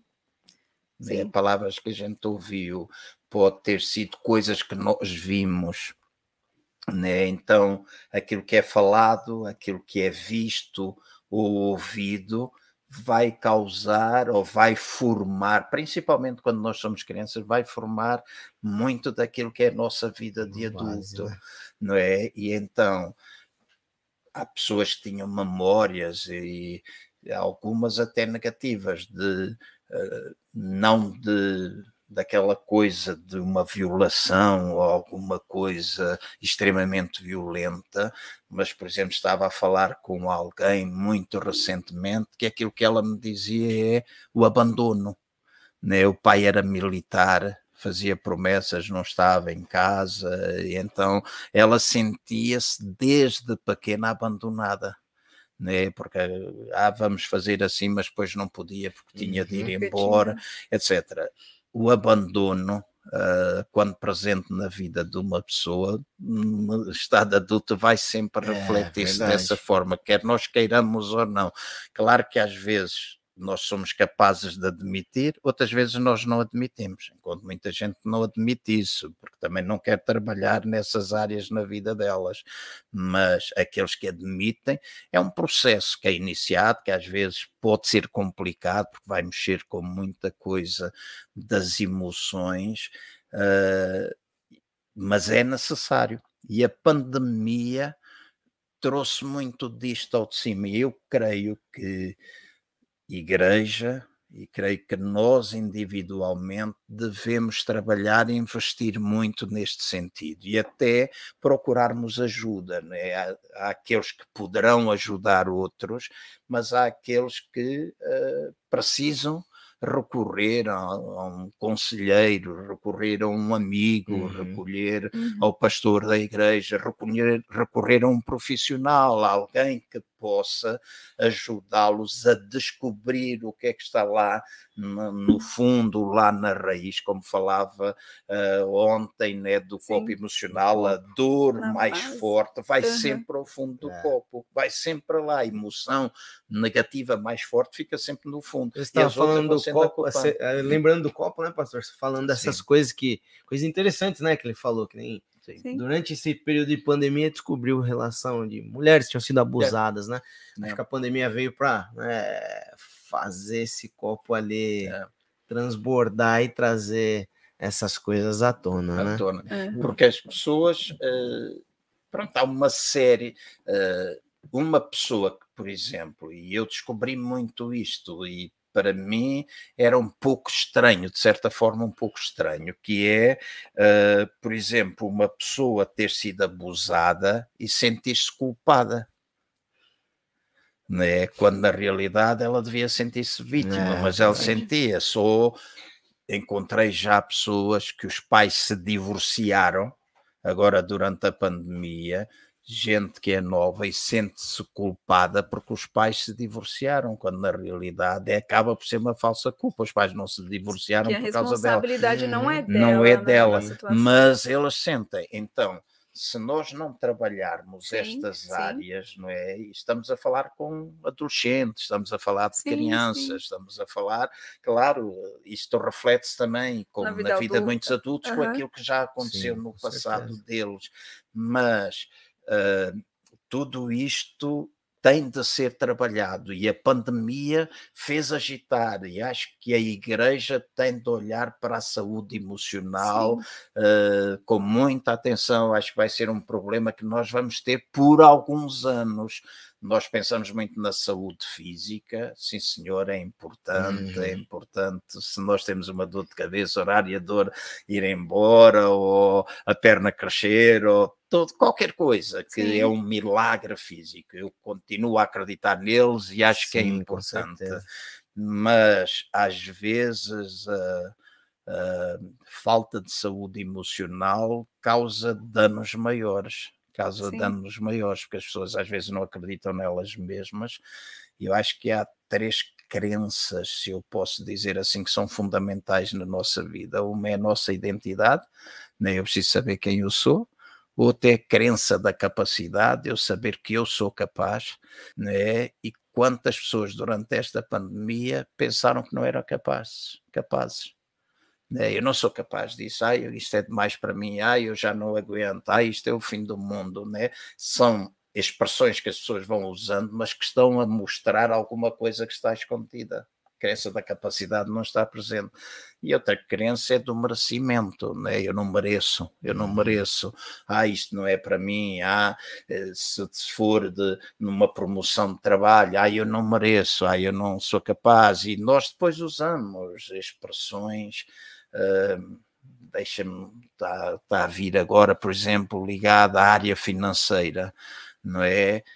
nós usamos expressões, ah, o dinheiro não cai na árvore, da árvore, o dinheiro é sujo, uh, isto tudo é muito Sim. árduo, nós para conseguirmos Sim. isto tem, ah, isso é coisa de rico, né? E eu às vezes digo assim, né? e descobri isso há algum tempo atrás, também não foi assim há muito tempo, o dinheiro de facto não cai da árvore, mas a árvore dá dinheiro. Sim. Eu se tenho uma árvore, eu tenho lá madeira, eu tenho frutas, tenho né? Fruto, tenho é. dá dinheiro. Então o dinheiro ah, não cai, mas dá-me. Né? A, a, árvore é uma sim, coisa sim. que é boa. Então eu tenho de perceber que eu sou merecedor, seja nessa área, seja na saúde, seja Claro, com um verdadeiro equilíbrio, não é? Não, sim, sim. não podemos também ficar obcecados por uma coisa que é um ideal de vida e que todos nós pretendemos que seja plena em todas as áreas, mas todos nós também sabemos que isso não é, uh, não acontece sempre, mas o importante é que a nossa vida vá andando, vá rolando de forma que saibamos e sejamos capazes de descobrir hum, quais as, as áreas, uh, e provavelmente na quarta-feira eu irei falar nisso, uh, se o tempo assim me permitir, uh, mostrar um pouquinho daquilo que é a nossa vida nas, nas diferentes vertentes. E se nós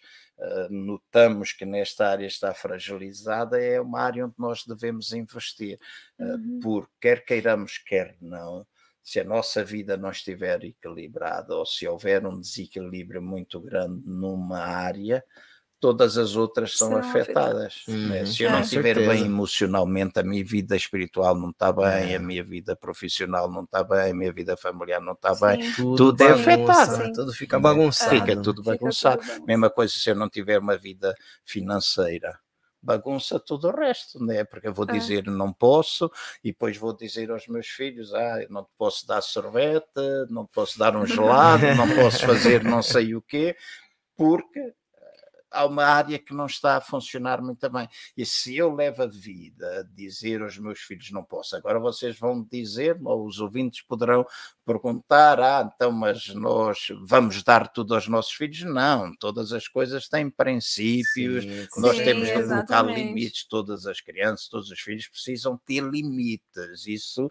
é eh, uma coisa indiscutível. Mas eu também não posso estar sempre a dizer, ah, o pai não tem dinheiro, a mãe não tem dinheiro, ah, eu não posso fazer isto, eu não posso fazer aquilo, porque nós estamos a passar uma mensagem de. Hum, escassez muito grande, passamos uma mentalidade às vezes de pobreza, quer a gente queira que não, ela vai viver e vai viver no futuro com aquilo e todos nós temos memórias nesse sentido, nessa área ou noutra qualquer. Uhum. Pandemia para mim trouxe isto tudo ao de cima. Falou Sim. há pouco, muita gente perdeu o emprego. Sim. Sim. Não é? Muita é. gente perdeu o emprego. Sei de muita gente que ficou transtornada, não é? Mas também conheço algumas pessoas que no tempo da pandemia elas deixaram-se usar por Deus, a criatividade entrou em funcionamento e hoje têm coisas que nunca tiveram na vida. Uau. Durante né? a pandemia, né? A gente é, pensa às vezes que todo mundo é, se reinventou. Se todo mundo teve ali, a gente tá falando de situações emocionais, problemas, é. tudo mais tiveram sim, questões, sim. pessoas, né, que sim. ao invés ali de, de ir pro, de olhar para baixo, né? olhar para baixo, uhum. olhar o problema, né, Eu viram oportunidades. É. E aqui no Brasil até a gente vê isso também, né? É. Quantas é. pessoas, né, que a gente vê falar que durante a pandemia, sei lá, a empresa, por exemplo, deu pessoa, aquele boom, né? né? Teve uma, um insight, uma, né, um olhar, não, agora é hora de produzir isso, isso ou dessa forma, Aproveitar, e acabaram. Uhum. Ter como né? uma oportunidade, né? Na, é, na, na, na, pandemia. Na pandemia. É, é verdade. É verdade. E, essa é a importância de falar do assunto, né? Sim. Da gente falar assim: olha, você precisa lidar com as suas frustrações ou com as suas é. mágoas, com as suas questões, porque senão você vai sempre você vai acabar vivendo uma vida mais limitada. Claro. Né? Claro. E, e, a vida que Jesus conquistou não foi essa. É, né? É uma vida em abundância. Então, às vezes, as nossas próprias limitações são é, consequências do, das nossas dores, das nossas questões, daquilo que a gente viveu. E, e a igreja, às vezes, é, dentro da igreja, a gente não, por muito tempo não falamos desse assunto. Sim, por muito sim. tempo não consideramos a saúde emocional das pessoas, não no sentido de, ah, não é que não era importante, mas a gente falava assim, ah, talvez isso era falta de Deus, né? Quantas uhum, vezes já foi o, o falado sobre isso? Ah, não, depressão é falta de Deus, ah, não, uhum. isso. E, e não é. É. é uma questão que precisa ser olhada, né? E, e, e, que bom que a gente tem visto pessoas se uhum, levantando uhum. e falando sobre esse assunto, ensinando é. sobre o assunto, para a gente ter né, essa, passar por essa consequência claro, né, claro. de pandemia nesse é. tempo. Depressão é doença. Não é? Exatamente, é uma doença. É uma doença. Digam que as pessoas podem dizer o que quiserem, não é? Eu em 44 anos de ministério, já vi muita gente demonizar aquilo que é a parte emocional, não é? E vem demónios e vem espíritos maus em tudo quanto é sítio, e às vezes a pessoa simplesmente precisa de ajuda, precisa de ajuda emocional. É? E graças a Deus, porque também já tive a oportunidade de estar em espaços, não é? Sim, com homens de Deus, que é importante. Eh, eu gosto muito de ir e aprender, observar, etc. Gosto, uhum. porque acho que nós estamos sempre num processo de aprendizagem. Hum. Eu já estive numa conferência, 5 mil pessoas, a presença de Deus era tão grande. Isto aconteceu em Brighton, na Inglaterra, e o orador, o, o, tempo do louvor foi tão intenso, tão intenso, que a presença de Deus baixou de uma forma tão forte que quando o pregador subiu, ele disse: Eu já não consigo pregar, a presença de Deus está Uau. aqui, eu só vou ver agora o que é que Deus vai fazer. Uau. E vejo pessoas a gritar, lembro-me de ver, e muita gente, a equipa, ele tinha uma equipa de 300 pessoas a acompanhá-lo para ministrar às pessoas e lembro de ir em um começar logo a expulsar uma pessoa que estava a gritar, expulsar, ele disse, não, não, não, não, não faças isso, essa pessoa está a ser curada emocionalmente, aquilo que ela está a fazer, esse são gritos das emoções e ela, ela está a libertar as emoções dela cá para fora. E eu acho que isso é importante nós fazermos, porque todos nós Passamos por isso. E a igreja precisa ter esta noção no tempo presente. Sim, Senhor, Evangelho é poder de Deus para a salvação de todo aquele que crê, é boas notícias. Deus não perdeu o seu poder, Jesus Cristo não perdeu o seu poder, o Espírito Santo não perdeu o seu poder. Nós acreditamos, eu acredito 100% nisso mas eu disse ontem e digo aqui hoje: aquilo que compete a nós fazermos, Deus não vai fazer, não é? E eu posso orar pela pessoa, mas se eu, vamos pôr as coisas assim, se na, no transbordar das emoções, em termos da saúde emocional, no transbordar, eu vivo constantemente irritado, agressivo, uh, de, por exemplo, também com uma postura bastante. Eu, eu não, não, não perdoo, eu ataco este, eu ataco aquele, eu falo mal deste, nada está bem, etc. Às vezes, por detrás de tudo isso, está a ausência do pai está a falta de perdão a algum membro na família. E o perdão é fundamental. Né? A gente lidar com o nosso orgulho, o orgulho é destrutivo para caramba, né? o Sim. orgulho destrói muito. Então, estas coisas uh, tornam-se necessárias. Somos perfeitos? Não, nós todos temos de aperfeiçoar. Eu ainda tenho tanta coisa a aperfeiçoar uhum. na minha vida, não é assim? Agora, nós iniciamos um processo e quando iniciamos o processo, nós queremos caminhar nesse processo. Eu conheço pessoas que não perdoavam os pais. Uhum. Né? Então, não perdoando o pai, né? não são capazes de ter uma vida plena. Então, emocionalmente, quando vem a pressão, quando vem um tempo em que todos nós ficamos um meses difícil, e meses né? fechados em casa, casa é vem tudo ao de cima. É a igreja não deve falar? Claro que sim. A igreja sim. deve falar e cada vez mais. E até uh, eu costumo dizer assim, ou sonhando alto, uh, sonhando, talvez não é sonhar alto, eu acho que a igreja deve ser uma comunidade terapêutica. Sim, com certeza. É, não é só um, um hospital, não é só uma maternidade onde geramos filhos e cuidamos, mas deve ser uma comunidade terapêutica, uh, onde as pessoas emocionalmente também são cuidadas, uhum. onde as uhum. pessoas são conduzidas a caminhos onde elas podem experimentar a verdadeira liberdade. Uh, eu não quero abusar do tempo, mas podia contar uma série de experiências. Eu venho de uma família saudável. Uh, o meu pai e a minha mãe fizeram tudo uh, podiam fazer por nós. E eu lembro-me de ouvir em criança a minha mãe todos os dias, sempre que havia um problema, a minha mãe dizia, eu já lidei com isso, eu já lidei com isso, mas a minha mãe dizia, uh, nós sofremos o dano, nós sofremos o dano, nós sofremos o dano. Aquela expressão constante de ouvir a minha mãe a dizer: Tu tens de sofrer o dano. Então as faziam-me mal, a gente atacava, sim, na escola sim. era maltratado, mas aquilo que eu ouvia todos os dias é sofre o dano, ou seja, cala-te, não digas Aceita, nada. Né? Aceita e pronto. Aceita e pronto. Então, isso teve efeitos muito grandes na minha vida. Há alguns anos atrás eu comecei a lidar, eu até até pensei que isso estava 100% tratado, mas foi durante a pandemia que eu consegui tratar isso e arrancar o mal pela raiz. Uau. Né? E eu podia contar muitos exemplos de quanto uma simples frase que eu ouvi causou eh, efeitos nefastos na minha vida.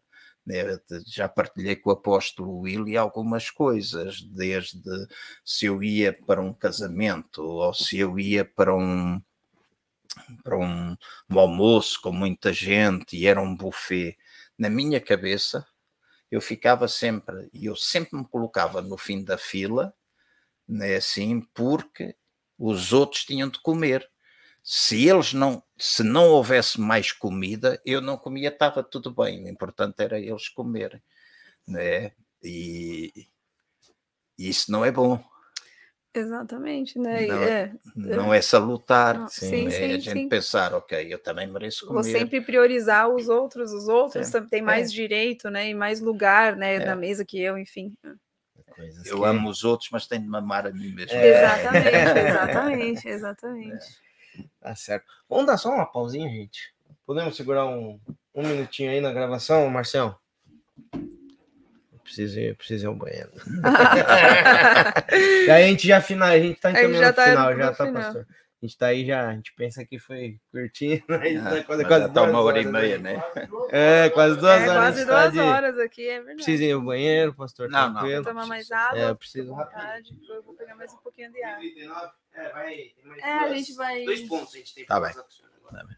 Eu preciso Mas depois ali. vocês cortam, né? Fazem o corte e costura. É, o relacionamento da igreja na pandemia. É, vamos ter que encurtar. não sei o que a gente faz, não. É, ou não toma água de jeito nenhum. Já volto, gente. É que a gente fica, fica tomando água, tomando água. Eu consegui sair daqui. Quem não vai, não pode. Vai secar a perna. Não sei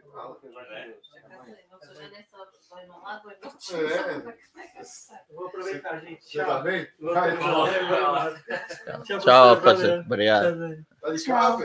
O papai tá aí. Pastor, já é uma coisa que o senhor queira acrescentar também, algum ponto? É, algum ponto? Aí nós A gente, vai, a gente só vai É é falar. hora, né? A gente só. A gente, de acordo com o que a gente tem aqui, né? A gente vai falar agora, assim, só de como a igreja, assim, na verdade, é a volta, né, da pandemia.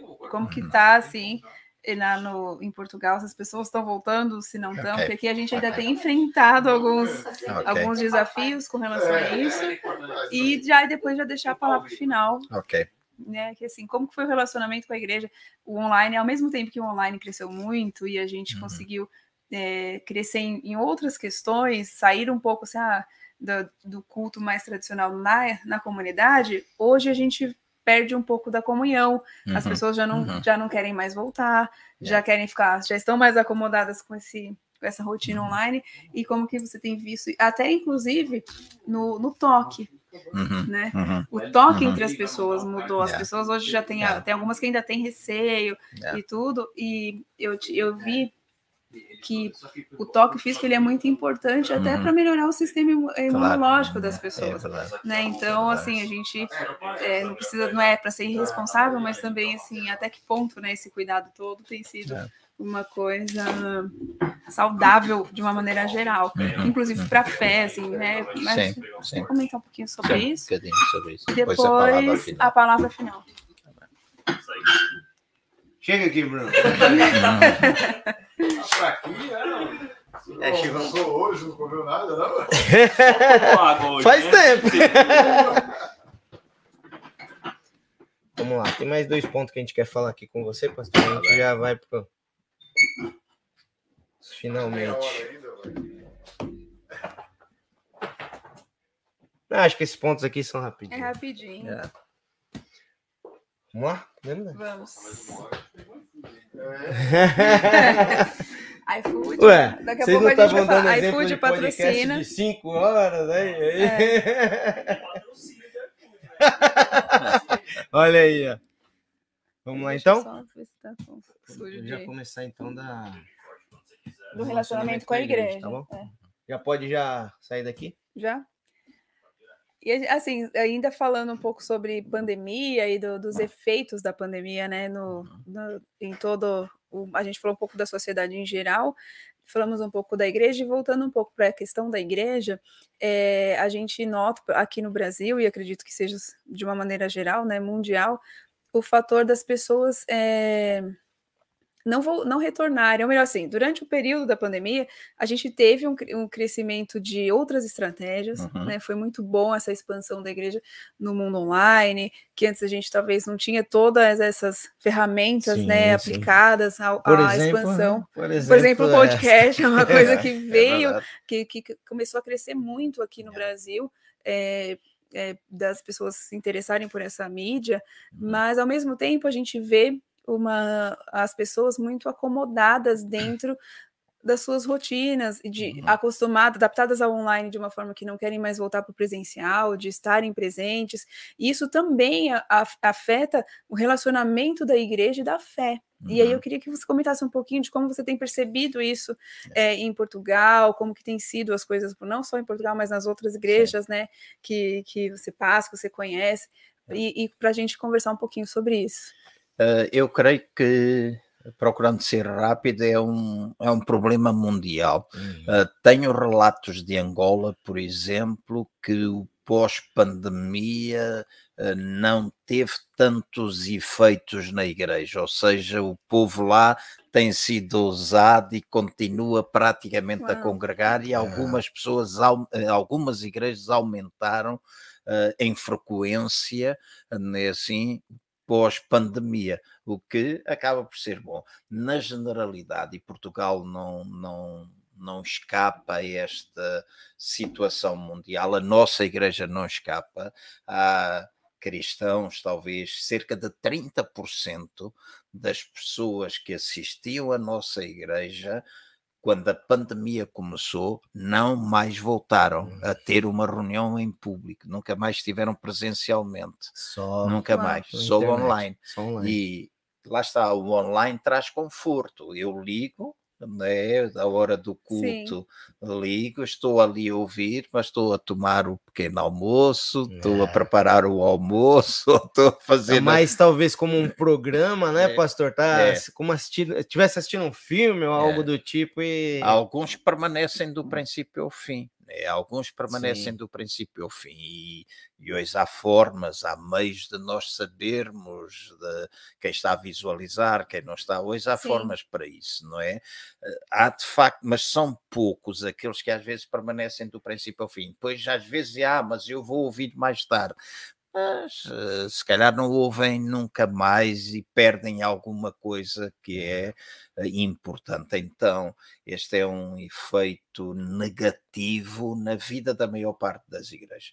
Por exemplo, em Portugal, só na cidade de Lisboa, recebi uma estatística há cerca de quatro, cinco semanas atrás, 30 igrejas fecharam. Se calhar no Brasil aconteceu a mesma coisa, sim, igrejas sim. que fecharam porque as pessoas deixaram de ir, então não há possibilidade de manter de lugares manter. abertos, uh, lugares arrendados, etc. Então uh, tem esse problema. Para além disso, também creio que se perde. Eu, eu sou defensor e acho que de facto foi muito bom esta abertura online. Muita gente não estava preparada. Vou dizer, nós nunca tínhamos feito uma reunião online, nós gravávamos e depois punhamos posteriormente no canal. Nesse, mas online não eh, decidimos concentrar as nossas igrejas, não é assim? Inicialmente tivemos ali três, quatro domingos, fizemos, depois cada igreja começou uh, a ter o seu Fazer próprio o seu. Uh, programa online, a sua transmissão online, mas inicialmente nós concentramos no CCVA da Figueira da Foz e nós tivemos milhares de pessoas a visualizar o nosso culto também foi o início da pandemia, não é? Porque depois, como se estendeu durante tanto tempo, até no online se começou a perder pessoas. Sim. Não é? Sim. Até no online começou-se. No início, nós éramos capazes de ter 7 eh, mil. Lembro que na primeira semana que nós fizemos, em, a partir da Filha da Foz, tivemos 7 mil pessoas. Né? E é fantástico, né? Sim, é uma coisa é, que é nossa, fantástica. Mas depois começou a diminuir, a diminuir à medida que se foi prolongando a pandemia. Então eh, houve esse prejuízo. É muito bom, de facto, as coisas que cresceram, não é? Ah, há agora, e eu tenho participado de algumas reuniões Zoom com cristãos que estão em Hollywood e tentar perceber o que é que a gente pode fazer novo. Um deles, que é cristão, membro de uma igreja nos Estados Unidos e que trabalha em Hollywood em grandes produções de filmes, ele disse que uma das coisas que está a causar mais impacto na, nas, na América, uh, em termos do não cristão, é igrejas a produzirem filmes que envolvam a comunidade.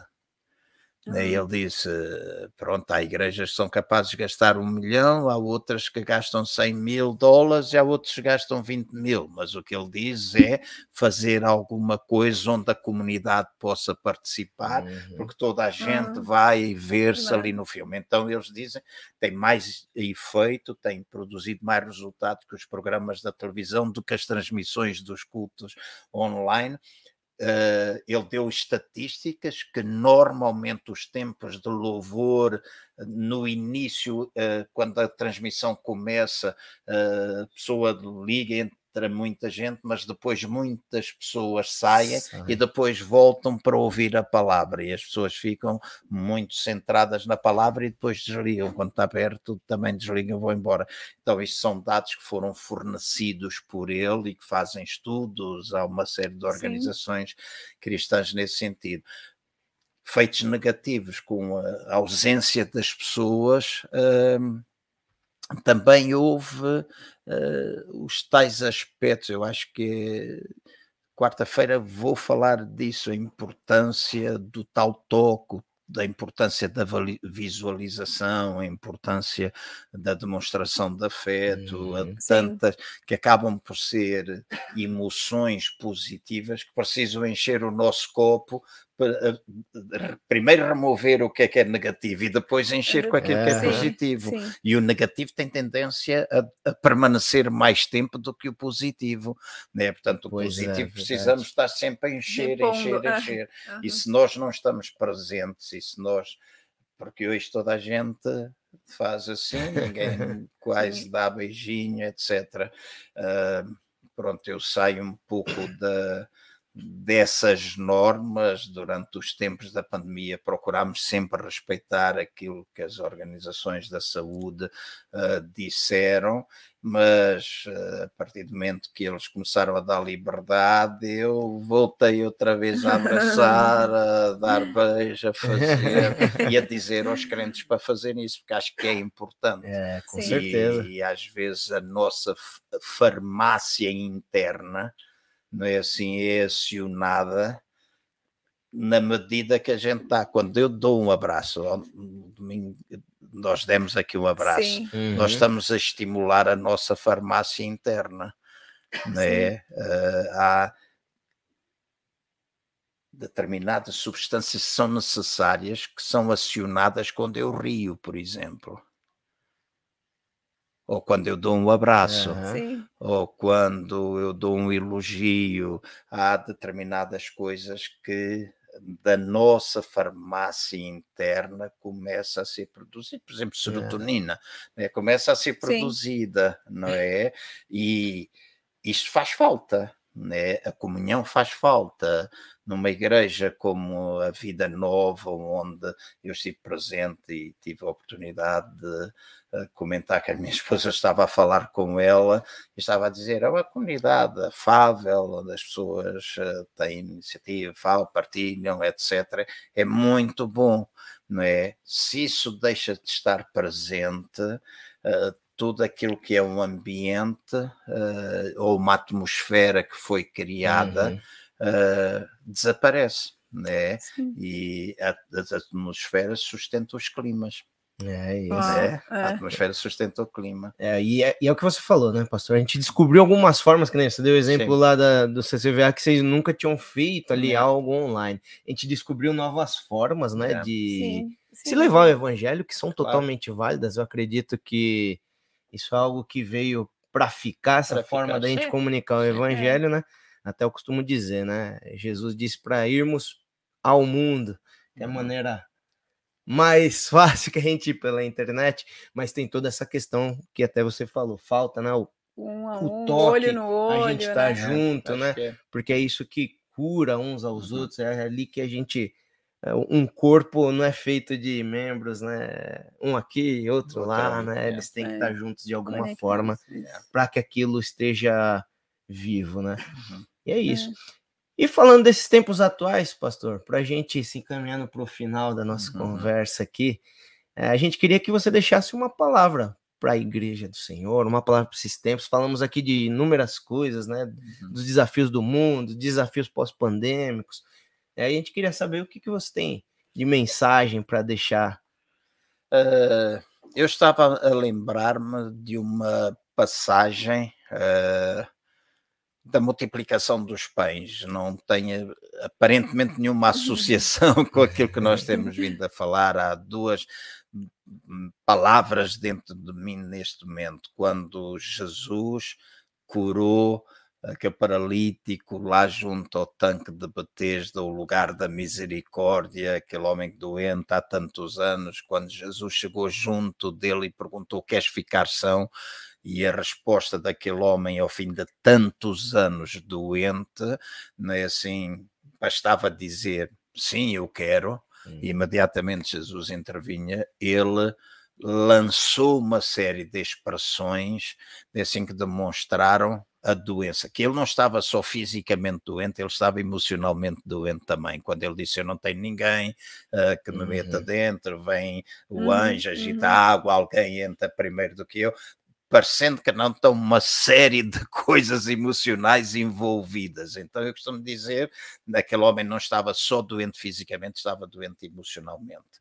Uh, uma palavra que eu gostava de deixar para todos é Jesus não perdeu nem poder, nem deixou de ser a mesma pessoa, e acho que todos aqueles que me escutam precisam entender isso. Jesus está junto de cada um de nós neste momento a perguntar: queres ficar são? Queres ficar são? E basta nós dizermos queremos processo como nós vamos ficar são pode ser diverso, né? Uhum. pode ser muito diverso, pode ser através do auxílio de um pastor, pode ser através de um conselheiro, pode ser de um amigo, pode ser de um terapeuta que vai trabalhar determinadas áreas, mas qualquer destas pessoas que vai ajudar Deus está por trás, Deus está a querer cuidar. E eu gostava de deixar para cada um de vocês esta verdade. Jesus continua hoje a perguntar: queres ficar são? Se tu queres receber uh, a cura, e basta dizer eu quero. E eu creio que esta é, uh, esta é uma verdade que tu precisas guardar depois deste podcast. É eu quero, dizer eu quero, eu quero, porque tens doenças emocionais, podem ser até físicas, coisas mentais, mas o dizer eu quero a Jesus é importante. Quando falei da multiplicação dos pães, eu estava-me a lembrar de que uh, Jesus foi um lugar à parte. Uh, para orar. Uh, Jesus uh, teve ali a oportunidade depois de multiplicar pães, porque a multidão seguia uh, e uma grande multidão se colocou diante dele. E hoje há uma multidão no nosso mundo, nas nossas cidades, diz que Jesus, quando olhou para aquelas pessoas, eram como ovelhas sem pastor, às vezes algumas expressões eram ovelhas, eles não tinham médico, eles não tinham quem cuidasse deles. Então, há hoje uma multidão eh, onde provavelmente tu te podes incluir, que estás sem pastor, estás sem uhum. médico, estás sem quem cuide de ti. E aquilo que eu posso assegurar é que uh, Jesus, ele nunca se deixa uh, atrapalhar pelas circunstâncias. Ele foi à parte para orar, ele separou-se para buscar, mas na hora da necessidade ele mostrou-se presente ele mostrou-se presente, ele foi capaz de multiplicar pão, foi capaz de multiplicar os peixes, alimentar e ainda subjar. E eu creio que em todas as áreas da nossa vida, né, porque depois, se nós formos olhar para aquele milagre, as grandes lições que trazem para a nossa vida. É, ele é o Deus do suprimento, então uma pandemia pode ter trazido muitos problemas, mas ele continua a ser o Deus do suprimento, ele continua a ser o Deus que multiplica, ele continua a ser o Deus que alimenta, ele continua a ser o Deus que sara, porque ele fez milagres, ele operou, ele continua a ser o Deus até que traz sobra, né? traz mais do que aquilo que a gente que precisa, precisa né? e então não, o meu conselho é não desanimem, não olhem para as circunstâncias que vos rodeiem, clamam, clamem por Ele, clamem por Ele. Ele conhece-vos melhor do que qualquer outra pessoa, então se clamarem a Ele, ele vai responder e vai responder mostrando toda a sua, todo o seu amor, todo o seu cuidado, toda a sua amabilidade. E este é o, o, Jesus que nós pregamos, este é o Jesus que nós anunciamos, este é o Jesus que nós conhecemos, é o Deus a quem nós amamos e que estamos tão gratos por sermos filhos dele, né? tão gratos por sermos filhos dele. Glória a Deus, Glória pastor a Deus. João Cardoso. Obrigado. E aí, Dani? Aprendemos hoje, hein, Dani? Aprendemos, a gente nem falou muito para a gente aprender é, Para a gente absorver é. bastante, né? É, foi muito bom. Muito obrigada pela Eu é que agradeço. Pelo seu tempo. Muito foi edificante demais para nós. Acredito que é, para todo mundo que estiver vendo demais. também. Muito obrigado. Pastor, Eu é que agradeço a oportunidade. Obrigado, Muito foi bênção demais. Obrigado. Dividir aqui esse momento aqui com, com você. E esse daí foi o segundo episódio do VNcast. Se inscreve aí no nosso canal se você não está inscrito para acompanhar os próximos episódios. Compartilhe para que pessoas sejam alcançadas e por favor, esteja conosco e até até a, próxima. próxima. tchau, tchau. Deus tchau. te abençoe.